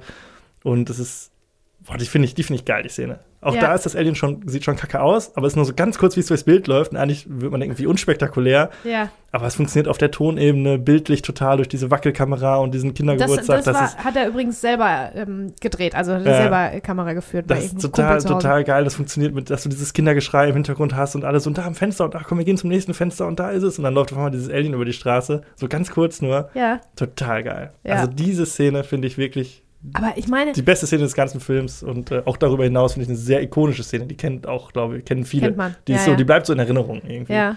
Und alles, was danach kommt, ist kacke, finde ich. Ja, aber du kannst, aber ich, wenn du auch schon selber so schwärmen kannst davon, und wir haben ja jetzt so viele gute Sachen von dem Film festgestellt, kannst du dann wirklich den, im, also im Kompletten so kacke finden, nur für die letzten zehn Minuten? Nee, aber ich kann auch nicht einen Film empfehlen, wo ich sage, äh, guck den nur 100 Minuten und lass die letzten äh, Was? Weg. Wieso nicht? Aber dafür Weiß hast du nicht. 100 Minuten voll Spannung. Also es ist so gut gemacht. Ja, Ich es ist immer eine unbedingt Form. gucken, ich finde immer eine, eine Form, wie hoch ist die Verkackung? Weil ich finde zum Beispiel bei, wir hatten ähm, vor einigen Folgen über die purpurnen Flüsse gesprochen, der auch so ein, so ein kackiges ja, genau. Ende hat. Gucke ich trotzdem, kann ich, kann man Da trotzdem finde ich es noch okay, aber bei, bei dem finde ich es echt so, auch vielleicht, weil, weil der noch besser sein könnte. Ich finde, das ist vielleicht ist einfach das ver, ver, vergebene Potenzial, was mich so stört, wo ich denke, ach, das ist so schade. Und dann halt so wirklich, also der wird, geht wirklich Also- komplett in den Keller für mich danach. Ich kann euch sagen, ich mochte das Ende. Ich Ja, mochte hast auch ja das. Ende. Ja. Mhm. Also ich würde den auf jeden Fall kategorisch weiterempfehlen. Ich habe auch noch mal drüber nachgedacht, dass dieses Filmjahr bis jetzt für mich wirklich ein bisschen zu wünschen übrig lässt. Ich weiß, da kommt noch ein bisschen was, aber wir haben ja jetzt auch nur noch drei Monate Zeit. Und in Anbetracht dessen, wie wenig Gutes ich dieses Jahr gesehen habe, ich habe mich richtig gefreut, Science zu gucken endlich. Mhm. Und ich finde ihn wirklich einer der besten Filme des Jahres. Tut mir leid. Also Ja. von dem, was wir so alles äh, uns hier um die Ohren gehauen haben, was Ja, ja. Besseres habe ich bis jetzt noch nicht gesehen. Und es ist September. Wir haben nicht mehr lange. Mit Zeit. es wird Zeit Wird jetzt, Zeit. wirklich. Äh, ich muss auch sagen, ich hatte den halt damals nur einmal im Kino gesehen und äh, seitdem nicht mehr. Ach, Und, echt? ähm, hab den so dann-. Jetzt wieder geguckt und war auch. Ich hatte mich mehr darauf eingestellt, den, den, den komplett kacke zu finden und war dann so die ganze Zeit so, ach, eigentlich, eigentlich ganz gut, eigentlich ganz gut. Ja, und dann kam so dann so, ach ja, okay, scheiße, er ist doch nicht so geil. Aber äh, ich, also ja, stimmt schon, du hast vollkommen recht, es gibt wirklich Teile, die sind wirklich großartig und das Mhm. ist, also die erste Stunde, sage ich mal, oder ein bisschen mehr, das ist wirklich toll. Ja. Und dann ist leider für mich komplett verkackt. Das ist schon Und schade. du, äh, nochmal nur zur, zur, zur Aufklärung, du magst Shyamalan-Filme gar nicht, oder was? Hast du noch nie Ich einen gut gefunden? gar nicht so viel. Ich habe auch The Sixth Sense, Sixth Sense Den mochtest du ja auch nicht, hast du gesagt, finde ne? ich auch nicht so geil. Also der hat auch eine coole Atmosphäre und so. Und für mich funktioniert es immer alles bis zu dem Twist und dann ist so. Ach so, ja, und, das ist natürlich das Ding bei seinen Filmen, das gerade bei Sixth immer einen gibt, Sense ne? ist das halt so der das Ding des ganzen Films und es sollte das ist halt so, oh mein Gott, mindblowing. Und wenn man dann mal drei Sekunden länger drüber nachdenkt, ist so, das ergibt alles überhaupt gar keinen Sinn. So, Ja, ja, ist halt das ist leider bei seinen Filmen oft so. Die Ja. haben alle auch irgendwie einen Twist. Hast du Unbreakable gesehen? Das ist der mit dem. Bruce? Willis. Das, den hatte ich auch gesehen. Den genau. fand ich zum Beispiel super gut. Und der, da, da finde ich, passt es alles super. Der ist wirklich top und das ist halt einer von den Filmen, wo man. Also du denkst die ganze Zeit, du bist in einem bestimmten Genre unterwegs, du bist in einem bestimmten Film und Mhm. irgendwann dreht sich alles und denkst du, ja, und dann fällt dir auf, was für ein Film das ist und die ganze Zeit schon war. Ja. Und das finde ich äh, richtig gut gemacht. Und ich finde, Shyamalan ist wirklich, der ist ein guter Regisseur. Also was die Inszenierung ich auch. angeht, Ja. ist das immer wirklich großartig. Bei Old auch, den wirst du auch hassen, weil das ist der neueste von dem. Hm. Weil hinten raus, das ist unlogisch bis zum geht nicht mehr. Egal, ist egal, ist egal, weil bis dahin war das wirklich so gut gemacht, so Mhm. gut inszeniert, war, war mir dann egal. Habe Mhm. ich gedacht, komm, ja, war Ja. trotzdem gut. Das Problem ist bei ihm, glaube ich, er ist wirklich so ein bisschen so ein One-Trick-Pony irgendwie, oder? Er, weil er wirklich viel so auf diese es hat ein paar Mal geklappt mit diesem Twist und das ist dann so für ihn, vielleicht hat er das Gefühl, er muss das immer liefern. Das ist so ein bisschen wie bei Nolan, der immer so dieses Thema Zeit und Erzählstruktur so für Mhm. sich so Ja. nutzt, wo du denkst irgendwann so, ah, vielleicht wenn man sowas ganz linear erzählt, ist auch mal wieder besser für dich irgendwie. Ja. So, um mal wieder so ein bisschen was zu, abzuliefern. Und bei Shyamalan ist auch immer so, dass er, vielleicht hat er auch einfach nur das Gefühl, dass man das von ihm erwartet, dass er immer irgendwie so ein spezieller Kniff bei ist. Na, weißt du was? Also ich glaube, der ist, ich, ich finde den auch echt sympathisch, weil der ist, glaube ich, dieser Nerd, der damals schon Filme gemacht hat mit seinen Kumpels mit Super Mhm. 8, der es geschafft hat, wirklich nach Hollywood zu kommen und dafür bezahlt zu werden für Ja. seine Arbeit. Das ist sehr sympathisch. Der hat auch früher auf seine DVDs beziehungsweise Blu-Rays irgendwie auf die Special Editions immer irgendeinen alten Super 8-Film, den er gedreht hat selber, äh, draufgepackt, so als Bonusmaterial, wo man den dann als 14-Jährigen sieht, wie der so Indiana Jones-mäßig durch, durch Mhm. den Wald geht und so. Also der ist halt, der ist halt dieser Nerd, der, dieser, ne, Filmliebhaber, Einer von uns, der es geschafft geschafft hat. Ja. Das finde ich halt auch ganz cool. Aber diese Twists natürlich, die, ja, ich, du hast recht, das, nutzt muss, muss ab immer sein, aber ne, ich freue mich schon immer drauf. ja. Auch wenn die dann manchmal nicht so gut sind, aber ich freue mich dann drauf. Und bis dahin die Inszenierung top, wie gesagt. Also der, der ist wirklich, das sieht man, das spürt man an allen Ecken und Enden, dass der es wirklich drauf hat, was diese Inszenierung angeht. So Mhm. gerade dieses Mystery-Thriller-mäßige, das hat der schon so Atmosphäre einfangen und so. Das ist schon echt krass. Also da ist er Ja. wirklich wahnsinnig talentiert irgendwie. Vielleicht wird da manchmal so ein Script-Doktor irgendwie helfen, so dass er nicht alles selbst macht.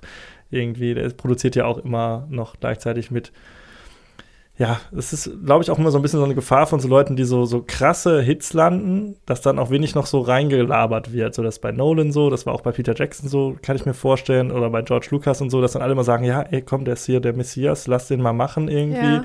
Vielleicht ist es manchmal gar nicht schlecht, wenn auch nochmal welche sagen, ja, liest dir nochmal die letzten fünf Seiten durch. Denkst du wirklich, dass das so geil ist? ja, ja, vielleicht hast So. du recht. Aber Also nur wir- meine Meinung, aber ich finde es ja geil, wenn diese Twists bei Leuten funktionieren. Also dann ist das ja natürlich super gut. The Visit ist mir gerade noch eingefallen. Hast du den gesehen? Der ist auch so gut. Ja. Ja, der hat auch den, dann guck den mal und Ich sag mir mal, weil da finde ich den Jahre- Twist gut. Na, und die letzten Jahre habe ich auch den äh, weitestgehend ignoriert. Also jetzt nicht Ja. bewusst, aber es ist, war dann auch nicht mehr so, in, so präsent in den Ja, ja, Medien klar. irgendwie. dass- Der wurde Das dann so ein mehr bisschen die, Riesen. Äh. totgeritten. So, es- ich glaube, ganz groß Aufsehen hatte dann noch hier The Village, glaube ich, erregt. Ja, da irgendwie. fand ich das auch. Den, das war der einzige von ihm, den ich nicht so gerne mochte. Den habe ich allerdings auch nur einmal gesehen, Ja, tatsächlich. den habe ich auch nur einmal gesehen. Aber ich habe, glaube ich, jeden Film von ihm nur einmal gesehen und das äh, war dann immer so. Außer jetzt Ja, die den habe ich jetzt zweimal gesehen. Ja, ich fand die meisten wirklich echt gut. Naja, Ja. also äh, unbedingt gucken. Unbedingt. Ja, von mir aus, guckt ihn euch an. Also, ich, ist auf jeden Fall nicht. Er werdet eine gute Zeit haben für eine lange Zeit. Und ob es Ja. dann euch, gibt- weiß man, vielleicht findet ihr auch geil. also bei mir ja hat es gezündet, das Ende. Ja. Auf jeden Fall. Was findest du denn? Du bist ja so ein großer Verschwörungstheoretiker-Fan und so, ne? Mhm. Diese ganze Thematik hier mit Kornkreisen und so. Ist das für dich irgendwie. War das jetzt noch wichtig oder ist das eher so nur so ein Plot-Device und so ein Aufhänger irgendwie? Mm, Ich meine, das Ding heißt ja auch Science, wobei das ja eher so auf die ja, Zeichen in der, Zeichen. ne, die man erkennen muss, sag ich mal, Genau. ist. Ähm, ich weiß, dass ich äh, damals, also ich habe den, seit er ins Kino kam, schon mehrmals gesehen. Und damals, ähm, als der ganz neu war, ich weiß gar nicht, ob ich ihn im Kino gesehen habe, ähm, da weiß ich noch, dass mir das gefehlt hat.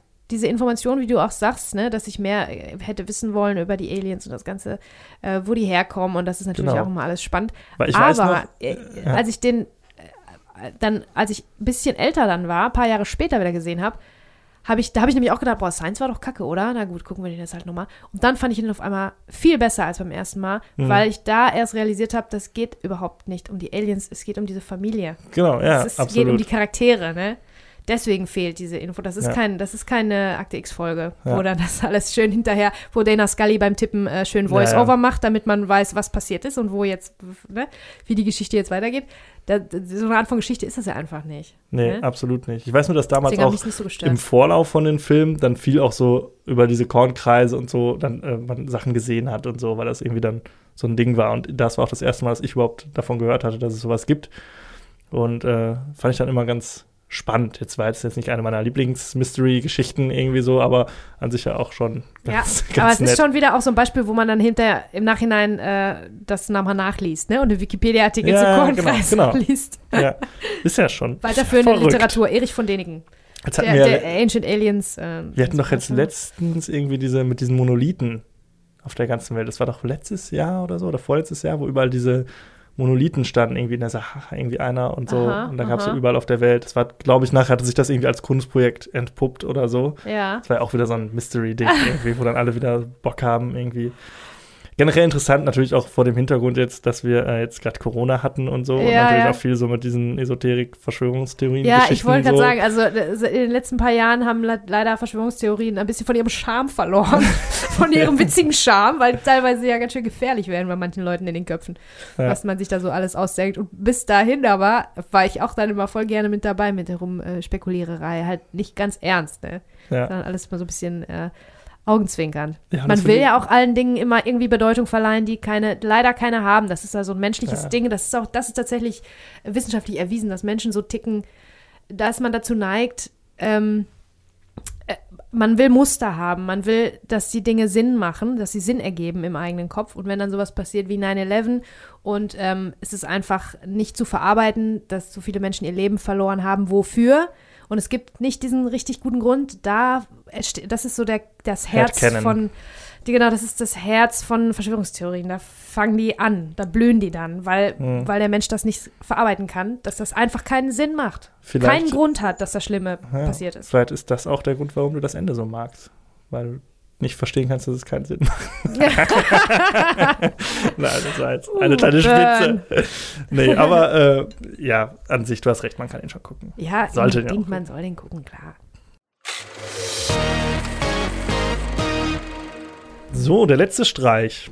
Wir kommen zu einem Film, einem, glaube ich, sehr einflussreichen Film, Anfang der 2000er, nach, äh, wenn man das so retrospektiv betrachtet. Und zwar reden wir über die Born-Identität von Doug Lyman, der zum Beispiel Swingers gemacht hat und später sowas wie Mr. und Mrs. Smith, Jumper oder Edge of Tomorrow, den ich sehr, Ah, sehr ja, gerne mhm. mag. Auch ein Zeitreisefilm. Ne? Ja, den mochte ich tatsächlich auch ein bisschen. Das ist ganz gut. Ähm, das Ganze ist eine mehr oder weniger Romanverfilmung. Es gibt ein, äh, äh, ein Jason Bourne ist eine Romanfigur. Ähm, das Ganze ist aber wirklich sehr, sehr lose, nur äh, basiert das darauf. Es ist so ein bisschen die Grundprämisse und der Name. Äh, sonst hat das nicht so viel damit zu tun.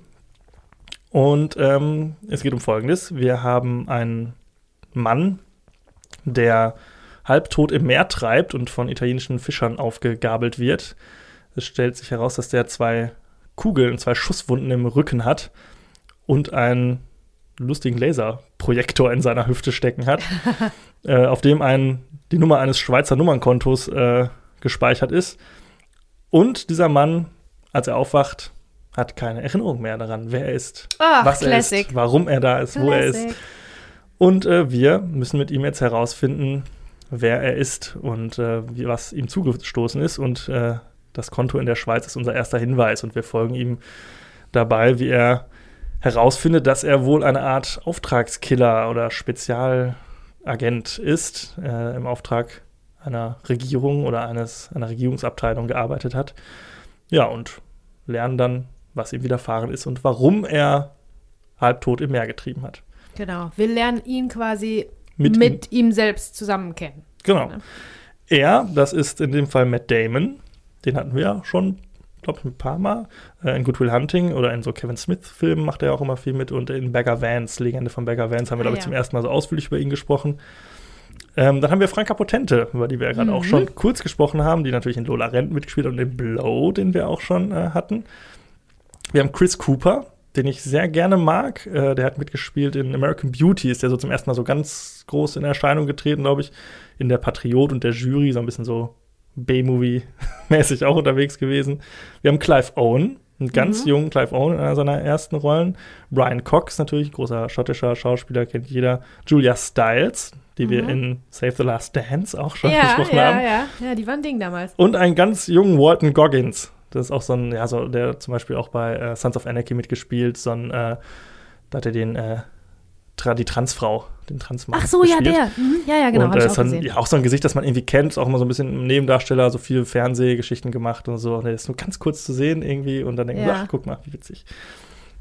So, Matt Damon spielt äh, Jason Bourne und Franka Potente spielt eine, ich glaube, Schweizerin, äh, die quasi äh, Kumpanin und Love Interest von Jason Bourne wird.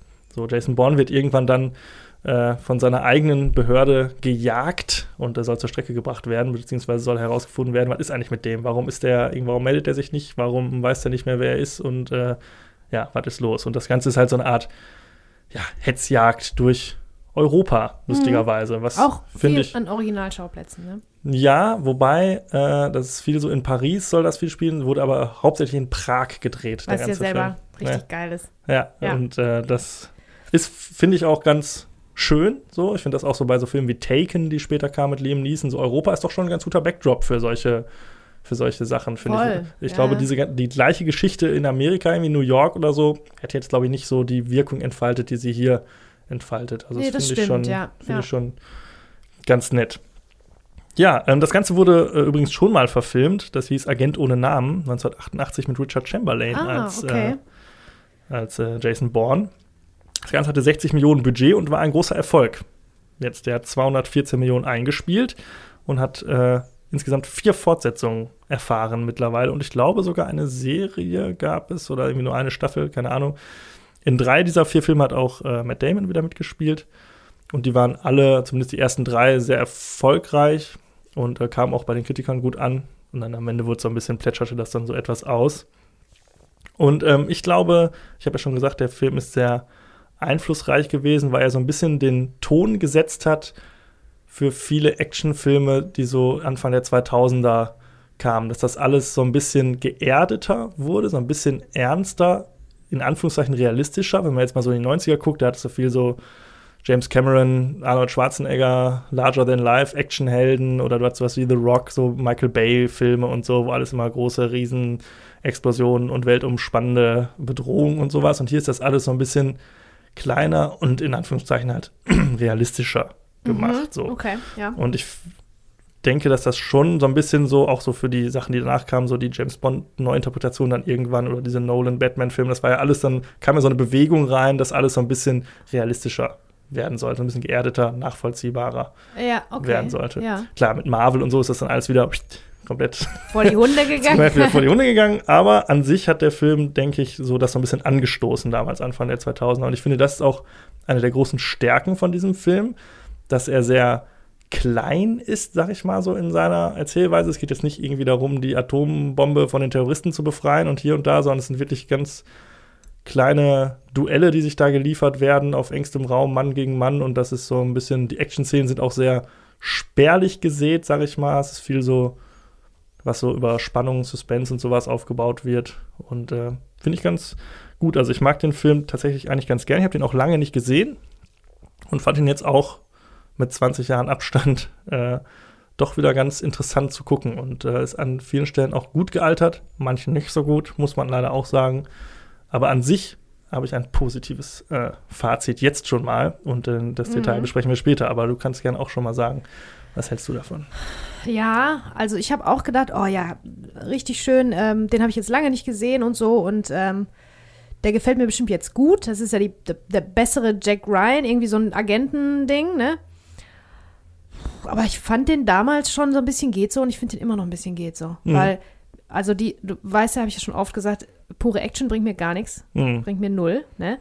Und ich habe sehr schwer, obwohl es Matt Damon ist, den man ja immer mögen muss eigentlich, habe ich echt sehr schwer Zugang gefunden. Mir hat es wirklich gefehlt, dass dieser Charakter eigentlich sehr, sehr eigensinnig und böse vielleicht ist.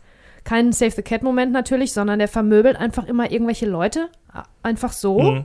Und der weiß ja noch nicht mal warum. Der weiß nicht, warum der Sachen macht wie, keine Ahnung, zwei Polizisten zusammenschlagen. Wo ich denke, ey, also ich, mir, ich hätte jetzt gerne mal eine Szene, wo der sagt, Scheiße, was ist, wenn ich denn böse bin? Die Mhm. gibt es, Ganz aber erst Ende ganz leider. spät, erst im Ja. letzten Drittel. Da habe ich dann auch ein bisschen mehr Gefühl für den, aber ich kann nicht, ich bin nicht auf seiner Seite, weil warum, der, der, der macht da Stress, der vermöbelt Leute, unschuldige Leute, die da nur so beistehen, die da ihm im Weg stehen, rennt er einfach über den Haufen, fallen die da irgendwie eine riesig lange Treppe runter, könnten sich was gebrochen haben, was weiß ich, oder äh, tot sein. Und der zieht einfach weiter sein Ding durch, ohne aber zu wissen, was sein Ding überhaupt ist. Weißt du? Das finde ich halt schade. Mhm. Ich hätte jetzt irgendwo eine Szene oder, oder einen Moment gebraucht, wo man merkt, im Herzen ist er gut. Mhm. Das wäre auch gar nicht so schwer gewesen. Zum Beispiel diese, diese Treppenrunterfallszene. Irgendein armer Portier steht da und der muss da durch und ähm, rennt weg vor irgendwem und sch schubst den die Treppe runter, dass der richtig fies sich überschlägt und die Treppe runterfällt. Dann rennt der zurück zu dem und habe ich gedacht, ah, okay, jetzt fragt er, ob es dem gut geht oder so. Damit ich das Gefühl mhm. habe, wofür hat jetzt dieser arme Mensch äh, da leiden müssen? Nein, der geht dahin, um sein Funkgerät zu holen. Mhm. Wo ich dachte, ja, okay, also warum, warum soll ich jetzt fühlen mit dir? Weißt du? Mhm. Das, ja, das hat mich ein bisschen ja. gestört. Genau, das ja, stimmt. zu spät, diese das, Szene. Ja, absolut. Also es ist ja wirklich so, wir haben hier eine Figur, die eigentlich im Kern nicht äh, unser Sympathieträger ist, ein Nee, Auftragskiller genau. irgendwie. Genau. Aber er kommt zu sich, zu Bewusstsein und ist von Anfang an quasi soll er der Good Guy sein, der dann später rausfindet, eigentlich bin ich hier der Böse. Aber uns fehlt wirklich dieses, äh, er tut Gutes in irgendeiner Form. Das kommt so ein Genau. bisschen zwischendurch so, dann kehren die bei so einer Familie ein, wo er sich so ein bisschen, ja, versucht zu sozialisieren und so ein bisschen auf die aufpasst.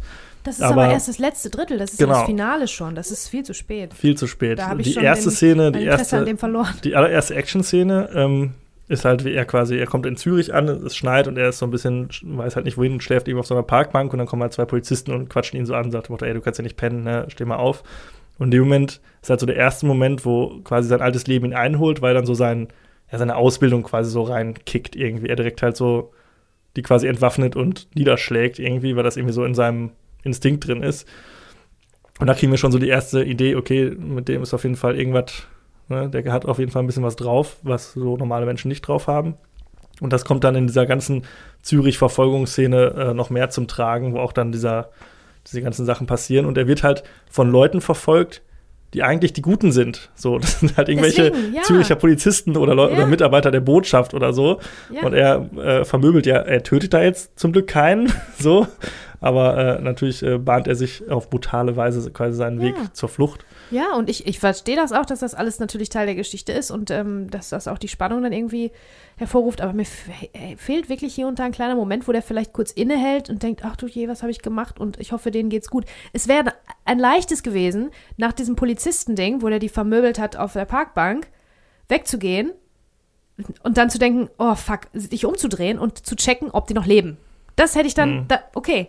Verstehst Ja. du? Das ist Ja, es nur so gibt ganz diesen was Moment, wo er kurz innehält und so selbst über sich überrascht ist. Ja. Aber es ist jetzt kein großer Moment, der uns zeigt, er bereut das in irgendeiner Form Nein, oder, oder, so. oder dass, er, dass er ein guter ist. Und wenn er hingegangen wäre und einfach nur so ganz, dieses ganz Dumme, was es in so vielen Filmen gibt, einfach nur Puls fühlen kurz. Hm. So. Dann hättest du gemerkt, okay, der, der, das ist ein Mensch, der ist anscheinend gut, der will niemanden umbringen. Das wäre schon mal gut gewesen zu wissen, weil so ist er einfach nur, ballert er da einfach durch und äh, keine Ahnung. Hm. Das, das hat mich wirklich gestört. Ja, hat, Das fehlt mir. wenn du das so erzählst, äh, verstehe ich es auch total. Weil beim, hat mich jetzt tatsächlich gar nicht so gestört, aber ich verstehe schon, dass man es so sehen kann, auf jeden Fall. Mhm. Also, weil da versäumen sie wirklich was. Also, Mhm. das kann man, muss man leider wirklich so sagen. Ja, und dafür braucht er natürlich auch seinen Sidekick Marie, ne? Die Franka.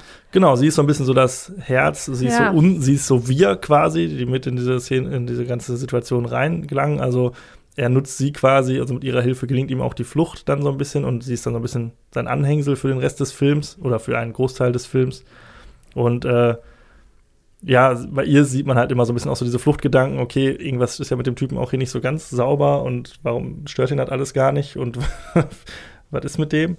Und das ist so ein, äh, das macht Franka Potente auch sehr gut, äh, müssen wir sowieso mal sagen. Ist ja eigentlich auch eine, sag ich mal, ungewöhnliche Wahl. Man denkt immer so Agenten, Thriller, was weiß ich, dann nehmen wir jetzt irgendwie die, keine Ahnung, was, hotteste, die wir So gerade in Hollywood Granate. äh, rumlaufen haben. Ich meine nicht, dass Franka Potente keine schöne Frau ist, alles gut, aber ich ja, aber die hat sowas, die hat sowas was Natürliches. Echtes, Natürliches, genau. Und das finde ich passt auch sehr gut. Wir haben schon, ich habe schon gerade gesagt, dass ich Europa sehr gut finde, so als Schauplatz und auch Franka Potente Ja. als Die ist dann so eine richtige Europäerin einfach. ne? Genau, und das passt auch super gut. Wenn du da jetzt irgendwie so eine, was weiß ich, was, so ein Model hingestellt hättest, wäre es auch wieder nicht so cool gewesen. Das ist alles so ein bisschen dieses etwas realistischere, was, finde ich, dem Film gut tut und dem so ein, ja, dem nicht so dieses Überhöhte gibt. So, Mhm. das, und Franka Potente macht das wirklich ganz gut. Die war ja damals eh so ein bisschen so ein Rising Star. Mhm. Und äh, ich glaube, das war aber auch so mit einer ihrer größten Rollen dann auch in Hollywood, ne? Ja, ja, auf Würde jeden sagen, Fall. ja. Mhm. Findest du denn, dass sie eine gute Chemie hat mit Matt Damon? Weil das ist, finde ich, lässt ein Nee, aber bisschen ich glaube, zu wünschen übrig. Chemie ist sowieso schwierig, aber ich glaube, das ist auch in den Charakteren verankert, dadurch, dass er halt eh eher mit sich selbst natürlich beschäftigt ist irgendwie. Es gibt auch eine, eine Kussszene, eine Liebesszene, die ist auch eher so ein bisschen unbeholfen, wirkt die so, auch für ihn. Das kann ich aber alles nachvollziehen, weil das für mich im Kontext der Geschichte Sinn macht. Für ihn, was sie an ihm findet, das kann ich überhaupt nicht verstehen. Ja, So. also das ähm, kann ich, kann man überhaupt nicht verstehen. Das ist tatsächlich so, dass die, glaube ich, ein Enabler ist. Dass sie ist, sie ist diese Art von Person, die es leider gibt, die an ähm, Menschen hängen, die denen nicht gut tun. So eine ist das. Hm. Ne? Das wird ein bisschen in, in, in Fußnoten erzählt, auch in den Randnotizen. Die war da schon gelebt und hat da schon gelebt mit dem und dem und dem. Ja, Ähm, ist so die ist Leuten, die hat an, an Männern quasi dann äh, was gefunden, an denen gehangen und es waren immer dann welche im Nachhinein, die nicht gut für sie waren und die äh, durch ihre Art dabei zu bleiben und dran zu bleiben, hat sie denen das dann wahrscheinlich noch ermöglicht, sie auszunutzen. Verstehst du? Das ist so ein Mhm. Kreislauf. Also, also eine toxische Beziehung im Prinzip. Und ich befürchte, die Franka, die Marie in dem Film ist so eine, die das sucht hm, in ja, Männern. Das leider. kann gut sein. Hat natürlich ist genau in den richtigen geraten. Also es ist ein bisschen so ein, ein Opfer, Hm. leider. Und das Ja, finde ich ein bisschen schade, dass man da ihr nicht mehr.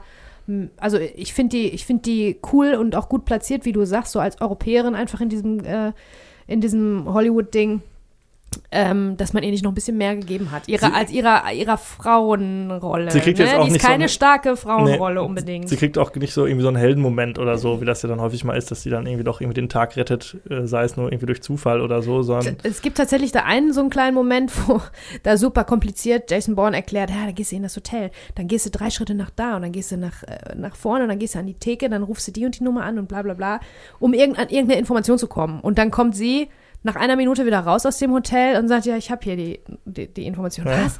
Warum denn so schnell? Ja, ich habe einfach nett gefragt, Ja. sagt sie dann, ne? Der hat mich, der hat mich nett angelächelt und dann habe ich ihn einfach gefragt. Und der hatte, das war so ein bisschen so ein Witz, dass er sich da so voll das Ja, ja. elaborierte Programm ausgedacht hat, voller Spionding. Und ähm, Franka spaziert einfach rein Ja. und fragt einfach mal nach. Kann man ja auch mal versuchen. Ja. Muss ja nicht immer allen auf die Mütze hauen direkt. Ja. Fand ich auch gut. Hätte hätte ich noch mehr Fall. von haben können, von diesen Momenten, ne? wo man zeigt, weil die einfach mehr grounded ist auch. Genau, die weil die in einer ganz anderen Welt lebt. Wo man an Informationen kommt, indem man einfach nett ist und fragt. genau. So. Aber das finde ich auch äh, ganz spannend. Es gibt ja auch vorher eine Szene, wo sie in so einem Diner sind und sich zum ersten Mal so richtig unterhalten, wo er so merkt, was er für ein Typ ist, dass er sagt, ich habe hier direkt alles ausgecheckt, alle Fluchtwege und so, ich weiß direkt hier, die, da ist Linkshänderin und hier das Auto da auf dem Parkplatz, da ist eine Waffe drin und so. Das find, fand ich irgendwie auch eine coole Szene, weil das so ein bisschen so auch so, ja, wir da halt lernen, was er für, eigentlich für ein krasser Dude halt natürlich ist. Ne? Er ist natürlich, äh, Ja. der, er ist natürlich auch der krasseste der Auftragskiller. Das äh, merken wir auch dadurch, dass die, die ihm quasi hinterhergeschickt werden, mal so gar keine Bedrohung so richtig für ihn sind. Also er Ja. macht mit denen einen kurzen Prozess irgendwie. Ähm, Finde ich aber, hatte ich, könnte man denken, dass man, dass man da Schwierigkeiten mit hat, weil es Matt Damon ist. Aber ich finde, auch der Action-Dings steht ihm auch ganz gut. Das hatte er da in Ja. seiner Vita bis dahin auch noch nicht. Nee, stimmt. Und, stimmt. Da war äh, immer der, der nette Bubi, ne? Genau, ja, ist ja schon, versucht sich ja auch viel aus, aber fand ich auch eine interessante Wahl, ihn dann zu nehmen. Es waren noch andere, ich glaube, Matthew McConaughey und so waren auch irgendwie, Russell Crowe war auch irgendwie angedacht für die Rolle. Ja. Fand ich, finde ich Matt Damon schon irgendwie ganz, ganz cool irgendwie. Ja. Und er macht das auch echt ganz gut. Also man hat auch natürlich viel so drei Monate Kampftraining und so ein Kram gemacht. Aber ich finde auch, wie er das dann spielt, so, ist auch erstaunlicherweise glaubwürdig, obwohl er eher so ein Babyface-Typ ist, so. Ähm, Nee, der spielt schon gut. Der Genau. kann auch, der kann wirklich auch viele unterschiedliche Sachen. Der ist natürlich ein ganz witziger Dude, glaube ich. ja. Das kann er, glaube ich, am besten auch. Aber ähm, der kann schon auch ernste Sachen ganz gut spielen. Ja, und man nimmt ihm auch die Körperlichkeit ab. Also ich habe mir so ein paar äh, Making-of-Sachen angeguckt, ähm, so wie er sich bewegt und so. Also der äh, Regisseur hat ihm so an die Hand gelegt, äh, dass er wie so ein Boxer laufen soll, so auf dem Weg zum Ring. Also dass er nicht irgendwie, das sehr effizient quasi alles irgendwie macht und so. Und das, Ja. ich finde so die ganze Körpersprache und wie er die Sachen macht, so wie, schn wie schnelle Auffassungsgabe und so, das äh, ist schon gut gemacht in dieser ganzen Botschaftsszene, wie er aus der amerikanischen Botschaft dann entkommt. Ist auch so mit meiner Lieblingsszene, würde ich sagen. Ähm, das kommt schon alles ganz gut rüber, wie er da so die Probleme löst, die vor ihm stehen.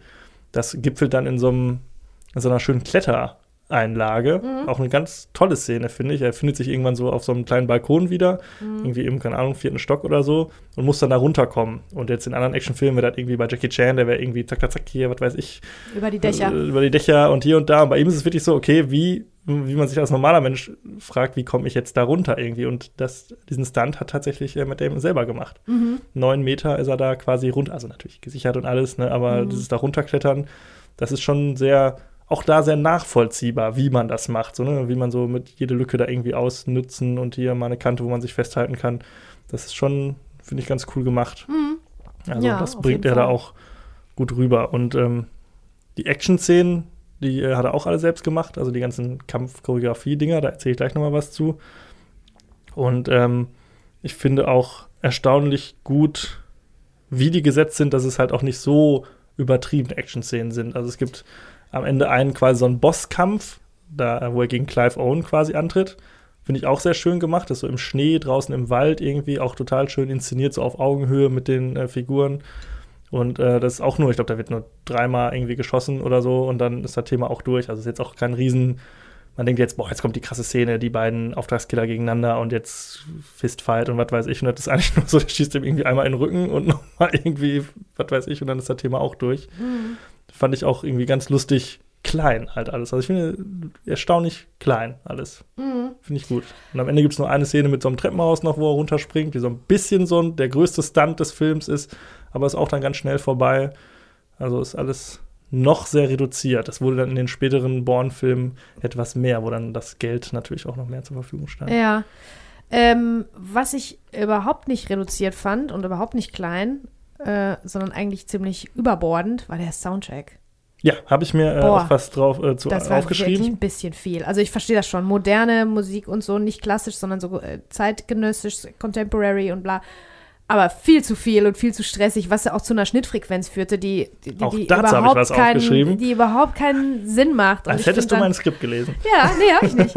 Und ähm, ja, und über Chris Cooper und Julia Stiles dann dazu nochmal. Weil oft, wenn diese Musik, die Musik zu stressig ist, der Schnitt zu stressig, ist es leider eine Szene mit Chris Cooper, der auch voll drüber spielt, leider.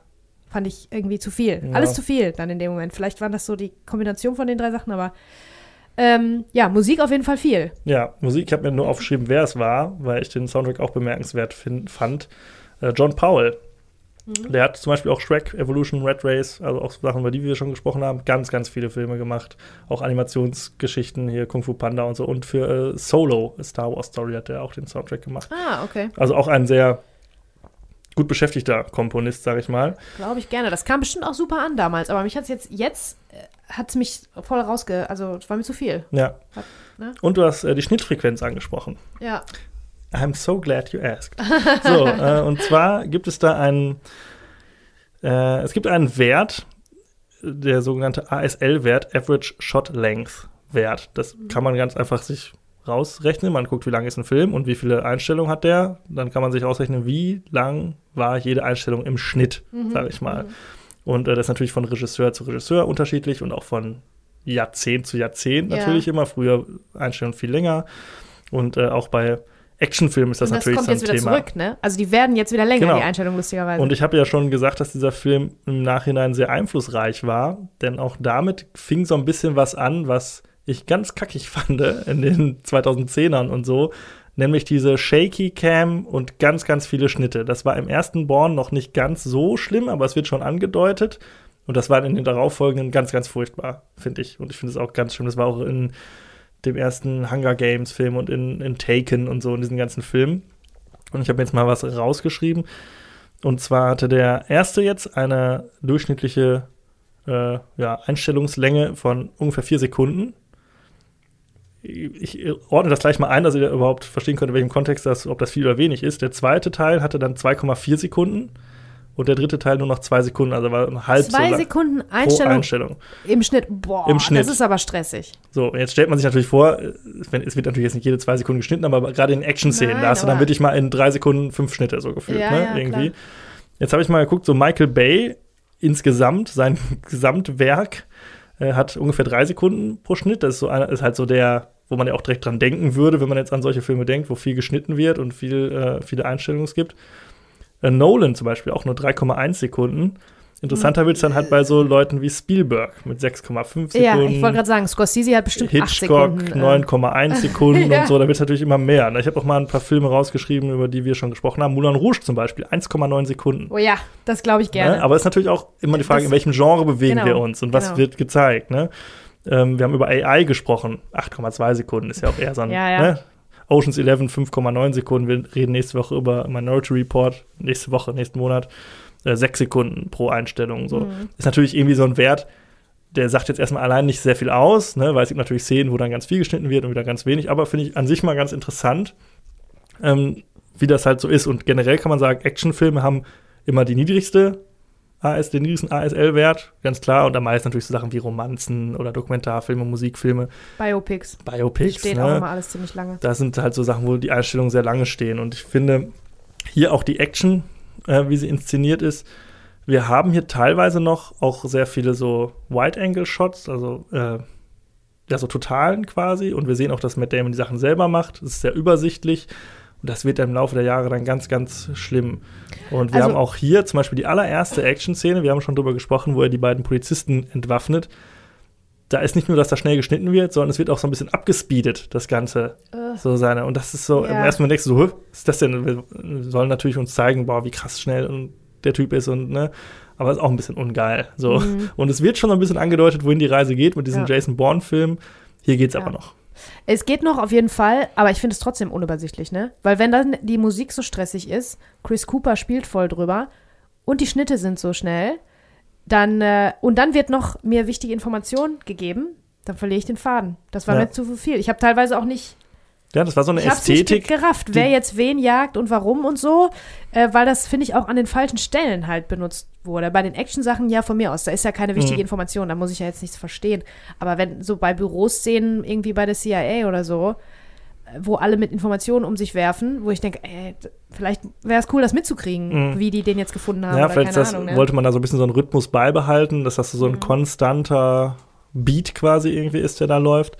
Aber es ist halt immer eine Frage, wo ist es überhaupt angebracht. Ne? Bei Action-Szenen ist es natürlich, macht man es häufig auch aus praktischem Nutzen, weil du halt ja nicht, wenn man jetzt sich alte, zum Beispiel Martial Arts Filme anguckt oder so, wo du wirklich ausgebildete Stuntleute, also Jackie Chan Filme, ne, der kann's halt so, Genau, den, aber du musst den halt kann's halt umschneiden an bestimmten Stellen. Genau. Bevor der Fuß den Kopf trifft, Ja. muss ein Umschnitt kommen, weil da darf Genau. nicht treffen. Bei Jackie ungefähr, Chan ne? musst du das nicht unbedingt machen, so, ne? Da, der, der, also zumindest in älteren Filmen. Der kannst halt, kannst du mal so eine totale stehen lassen oder Bruce Lee-Filme oder so. Mhm. Da kannst du es halt einfach mal so laufen lassen. Aber bei jetzt, wenn du Sachen mit Liam Neeson machst, der irgendwie über 60 ist, da musst du das halt schon irgendwie klein schnibbeln, damit das irgendwie Ja, ja. äh, glaubwürdig ist, so, ne? Mhm. Und daraus hat man dann so eine Art Style halt entwickelt, ne? Mit so Shaky Cam und so und alles ganz schnell und immer kurz bevor der Schlag kommt, ist der Cut und so.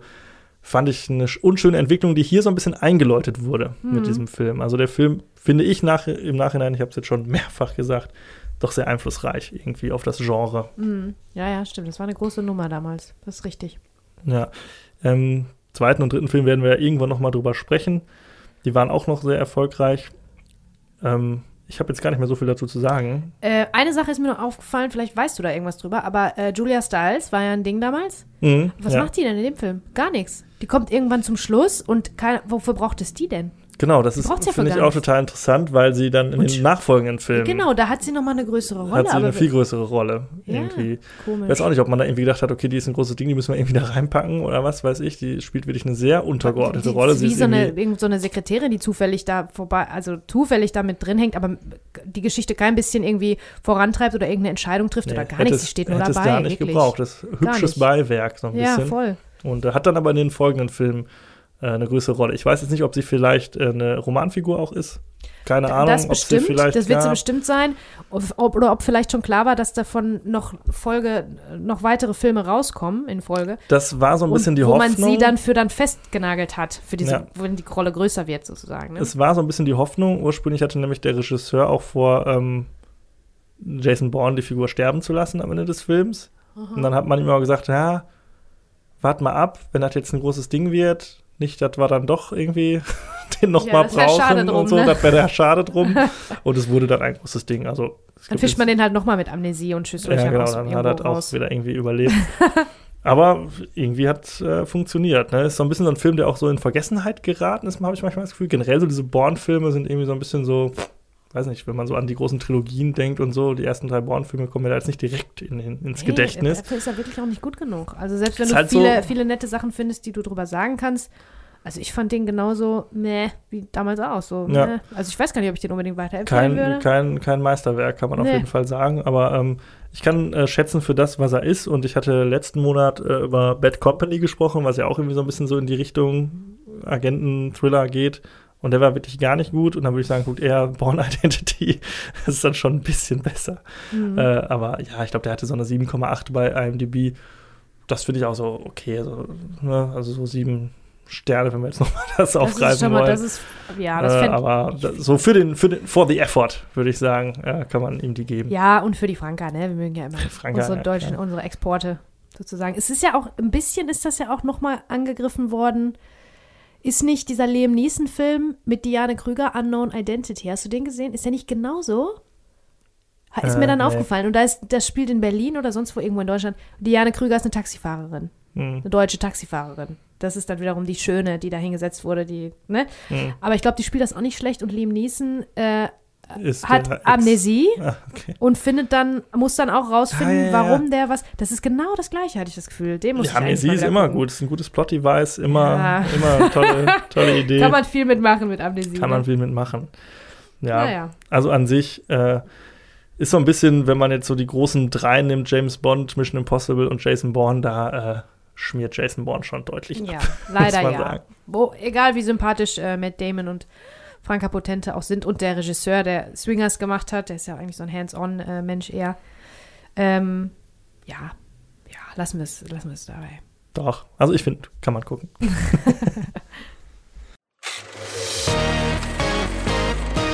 so, jetzt sind wir ja schon fertig nach vier Filmen. Aber ich würde sagen, wir machen noch äh, unsere Film-Challenge, oder? Ja. Letztes Jahr im September haben wir Okay. sogar drei gemacht. Ich finde, das können wir diesmal auch wieder Drei? machen, oder? Boah, Jetzt hauen wir richtig einen raus. Hilfe. Ist auch ganz gut, weil ich bin jetzt lange im Urlaub, Und- dann haben wir viel für Social Media. Ja, aber es, jeder einzelne ist für mich äh, Stress, weil ich dann im Nachhinein äh, Ja, Nicht ja, mehr da fallen einem dann die besseren. Sachen ein. Aber es ist ja, das ist ja part of the game. Das ist doch okay. Also, na gut. pass auf. Ähm, Ja. Fang du mal an. Ich hatte, glaube ich, letztes Mal, nee, äh, Dejan hatte natürlich letztes Mal, aber ähm, du kannst mal einen raushauen. Eine Zahl. Eine Zahl? Ja. Die wir hoffentlich noch nicht hatten. Vier, Die hatten wir hundertprozentig schon. fünf. Fünf. Oh, das finde ich lustig. Ein Film, wo ein Charakter einen Job hat, den du gerne hättest. Ist eine schöne Frage, aber auch sehr schwierig. Muss man drüber. Äh, Das ist eine super Frage. Man muss ja erstmal sich entscheiden, welchen Job man gerne hätte, ne? ich habe meinen absoluten Traumjob. Von daher. Ja, hatte ich auch. nee, ne? nicht unbedingt. Äh, ich hatte bestimmt früher mal andere äh, Träume. Ähm, ich wäre gern Zimmermann, also die Passion Christi. Mm, ja, sehr gut, sehr gut. Danke, Nein, das kann aber ich, ja- das kann ich jetzt nicht so stehen lassen. nee, das will ich auch nicht. Ich überlege noch mal ganz kurz. Aber wenn wir schon in der Richtung sind, hier ähm, äh, der Becher eines Zimmermanns und so. Indiana Jones hat ziemlich geilen Job. Archäologe, ja, klar. Ist auch ein cooler Job. So wie Fand er ihn interpretiert, mega, natürlich. Ja, sicher, fand ich halt immer mega geil. Und jetzt, wenn ich jemanden treffe, der sagt, der ist Archäologe, dann bin ich immer ganz, oh, was? Oh. Und ich habe eine Bekannte, die ist Kunsthistorikerin und arbeitet da irgendwie bei diesem Schatz, äh, irgendeinem Domschatz oder so. Und ich so, boah, das ist ja fast wie Indiana Jones. Ich finde das immer so cool, wenn die so mit alten Sachen arbeiten. Kunsthistoriker. Äh, ja, Archäologe hat ist schon äh, ziemlich geil. Ich mochte ja auch immer alles mit Büchern, ne? Ich hätte ja auch gerne in der Bücherei gearbeitet. Hm. Aber das wird wahrscheinlich dann trocken. Das ist wahrscheinlich ein bisschen trocken auf lange Sicht. So ein Buchladen. Ich muss es mal ganz kurz überlegen. Buchladen. Ist halt sowas wie Ja, aber ich meine, das, was, ähm, das ist ein, für einen Spoiler vielleicht, aber das, was unsere liebe Marie am Ende von Born macht, auf Mykonos, in einem, in einem Caféchen, äh, Roller verleihen, kann man auch machen. Ach, es gibt so viele coole Sachen. Aber ich habe wirklich, also ich muss sagen, ja, weiß nicht, ich kann das schlecht beantworten, weil ich so, so, so, so gerne Kamerafrau bin. Das ist einfach das Geilste. Geschichten erzählen und so weiter. Ist toll. Äh, ich muss mal ganz kurz überlegen. Ja, ich habe äh, eine sehr gute Antwort. Okay. Und zwar nehme ich dann Clerks, weil Ah. ich hätte früher voll gern In der so einem- in Videothek. Videothek gearbeitet. Ah, ja, darüber gibt es ganz viele schöne Geschichten. Äh, mein Mann hat nämlich in der Videothek gearbeitet, wo ich immer hingegangen bin. Ja. Und Tarantino hat früher auch in der Videothek gearbeitet. Ja. da dachte ich immer, wenn ich da auch Ah, arbeite, werde ich auch äh, Videothekar. Ja, sehr Ja. gute Antwort. In der Videothek. Aber klar. was ist denn davon die Entsprechung heute? Was wäre denn davon die Entsprechung heute? Dass man bezahlt wird fürs Filme gucken im Prinzip. Weißt du? Ja, irgendwer Film, bei- Filmkritiker. Ja, Filmkritik. Okay, ich sag das, glaube ich. Ich sag, glaube ich, Filmkritiker, weil ja tatsächlich ist das, war Ja, es damals schon, Film? Du finde musst ich, ja einen ein, Film bei dazu High sagen. Fidelity gibt's eine. Haha, High Fidelity hätte ich auch kurz dran gedacht, den Plattenladen. Plattenladen, ja. Ah, schwer. Den Plattenladen aber Ich kann cool. nicht Archäologe sagen, weil ich kann nicht jedes Mal Indiana Jones sagen und wir machen ja jetzt noch eine. Wer weiß, ob ich da dann Indiana Jones sagen muss. Aber will ich Filmkritikerin sein? Nein, Nee, eigentlich, man eigentlich nicht. auch nicht. Dann würde, dann Du würde willst ich ein Kino besitzen. Du möchtest wie in Inglourious Bastards äh, Inglourious Shoshana Bastards, sein. Ja, Du möchtest ein eigenes Kino haben. ja, sonst nehmen wir. das also, wollte ich auch schon immer auch haben. Ein cool. eigenes Programmkino. Ja, das ist auch cool. Ja, dann, dann nehmen wir Inglourious Bastards. Danke für den Tipp. Sehr gut. Da Das bin war ich- Gruppenarbeit jetzt. Ja. da bin ich dran. Ja, ich habe es hier aufgeschlagen. Sag mir eine Nummer. Ähm, ach so, äh, 27. Oh. Ähm, a film that is visually striking to you. Ein Film, der visuell, der dich visuell, äh, was sagen wir, wie sagen wir striking? ja. Beeindruckt, ja. Der visuell beeindruckend ist. Ja, gut, da gibt es natürlich ganz, ganz viele. Ich Mhm. würde jetzt aber ähm, mit Rogue One gehen, Oh, ja. weil der mich damals wirklich umgehauen hat. Der hat einen ganz anderen Star Wars-Look, so als so die klassischen Filme, hat das aber trotzdem irgendwie, ist dem Charme gerecht geworden und da ist wirklich every frame a painting, wie man so schön sagt. Mhm. Also der hat wirklich so eine geile Optik. Die, also da kannst du wirklich jedes Bild ausdrucken, an der Wand hängen, Poster, Ja. fertig. Rogue One für mich auf jeden Fall. Aber da gibt es auch viele. Oh Gott. Gibt super viele. Vor allen Dingen, weil wir ja auch äh, vom Naturell her gerade auf solche Sachen achten, visu also Visuals, Ja. auf das Visuelle, die Ästhetik, wie etwas Kann aussieht, ne? Endlos viele Sachen. Ich nennen. auch, könnte ich super viele Mad sagen. Max, Fury Road, was weiß ich, Herr der Ringe. die Klassiker. Nee, aber ich gehe mal, ich geh mal mit, äh, mit Rogue One. Ja. Ja, ich ähm, schwanke ein bisschen zwischen solchen Sachen wie Requiem for a Dream und äh, The Fountain, gleicher Regisseur eigentlich, sagen wir mal The Fountain, oder auch Mulholland Drive. Ist visuell auch ganz stark. Aber ich glaube vielleicht Interstellar. Aber ich glaube, der ist visuell nur deswegen so stark, weil der Inhalt mich so packt. Das ist jetzt nur mal das, was man so ein bisschen, ähm, was ich glaube, so ein bisschen sortieren muss. Du musst das nehmen, wo du zuerst dran gedacht hast. So habe ich es auch gemacht. Fountain. Dann ist es Das war The Fountain. Fountain. Ein Darren Aronofsky-Film. Kommt der nicht auch bald? Ich hoffe, der kommt demnächst mal raus. Also es, wir hatten ja Requ Requiem for a Dream als letztes. Ich glaube, Mhm. The Fountain könnte schon dem, demnächst äh, kommen, nächstes Jahr. Ähm, ja, der ist ganz, ganz großartig. Mit Hugh Jackman und Rachel Weisz und ähm, also visuell, obwohl der ist auch nicht visuell so Nein, stark, den nimmst sondern der ist, der Soundtrack ist so super stark. Und diese zusammen, dieses Zusammenspiel. Ah, ich nehme einfach The Fountain. Doch, der ist gut. Sehr gut. Ach nee, den, den muss, hätte ich mir aufsparen müssen als Antwort bei, Nein, bei der, wo der Soundtrack äh, beeindruckend ist. Na gut, next. Ja, du darfst noch Machen mal. wir noch einen? Ja, einen machen wir noch. Drei, drei an der Zahl. Du darfst noch einmal. Äh, äh, 14. Oh. A film that gave you depression. Also ein Film, der dich deprimiert hat. Äh, Ja, dann nehme ich. ja, Requiem for Dream. Okay, den nimmst Requiem for Dream. Ich. Boah, das ist schwierig. Die letzten Glühwürmchen ist ganz gut, aber ich gehe mit Johnny zieht in den Krieg. Mhm. Was ist ja, das? Ein Film über den Ersten Weltkrieg, Ja. ja, wo es um einen Versehrten geht, der aus dem Krieg zurückkommt. ja. Guckt ihn nicht. Guckt ihn niemals. Es sei denn, ihr wollt mal richtig schlecht draufkommen. Ja. Ja. Ist das denn ein, ein, ein Spielfilm oder eine Ein Doku? Spielfilm, ja. Ein Spielfilm. Okay, ja, ich glaube, ich bleibe bei äh, Requiem for Dream. Wenn ihr wissen wollt, warum, hört euch die Folge an. Es gibt eine Folge, wo wir das. Äh, Ja, die kann ich In auch, Gänze könnte ich besprechen. auch dazu nennen, aber. ähm, der ist schon, der ist schon ein Schlag in die Magengrube. Ach so, ich habe noch einen ganz anderen. Star Wars 8. Ja, der ist auch, auch ganz oft auf unseren Listen immer drauf, ne? Ja. Ja, Schlag hab in, die, ich Schlag in die Magengrube. ja, der hat mich Oh, auch in eine tiefe Ja, Depression hör mal, da könnte ich aber dann auch in die, in die vier sagen. Ja. Da war ich so, da kam ich, also da hat noch gefehlt, dass ich mit Hut und Peitsche ins Kino gehe, wirklich. Ich war voll ausgestattet mit Stiefeln und Indie-Shirt und dann Ja. komme ich raus Und und, habe mich so doof gefühlt. Fackeln und so, Mistgabeln wieder raus. Ja, wirklich, weil es so schlecht war. Dann tragen wir die beiden, äh, werden wir die beiden hochladen einfach von Filme, die uns deprimiert haben. Einmal also ja, die ernsthaft ja, deprimieren na, und einmal die. Na, ja, kommen wir, können wir hinten raus noch so als Gag. so machen wir es, ja.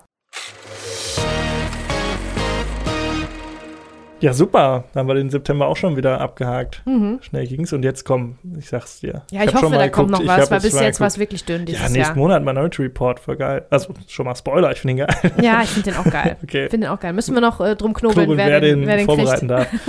Gucken werden wir ihn sicherlich beide. Unbedingt. Ja, vielen Dank äh, fürs Zuhören an dieser Stelle wieder und äh, fürs immer mitmachen bei unserer Film-Challenge. Genau. Und Gebt uns Sterne und Bewertungen und was man nicht so alles äh, geben kann. das wäre super. Jetzt Ja. kurz Stopp machen und äh, die 5-Sterne-Bewertung geben. Ja, dann ähm, bis zum nächsten Mal. Wir freuen uns auf euch. Tschüss. Filmzeitreise.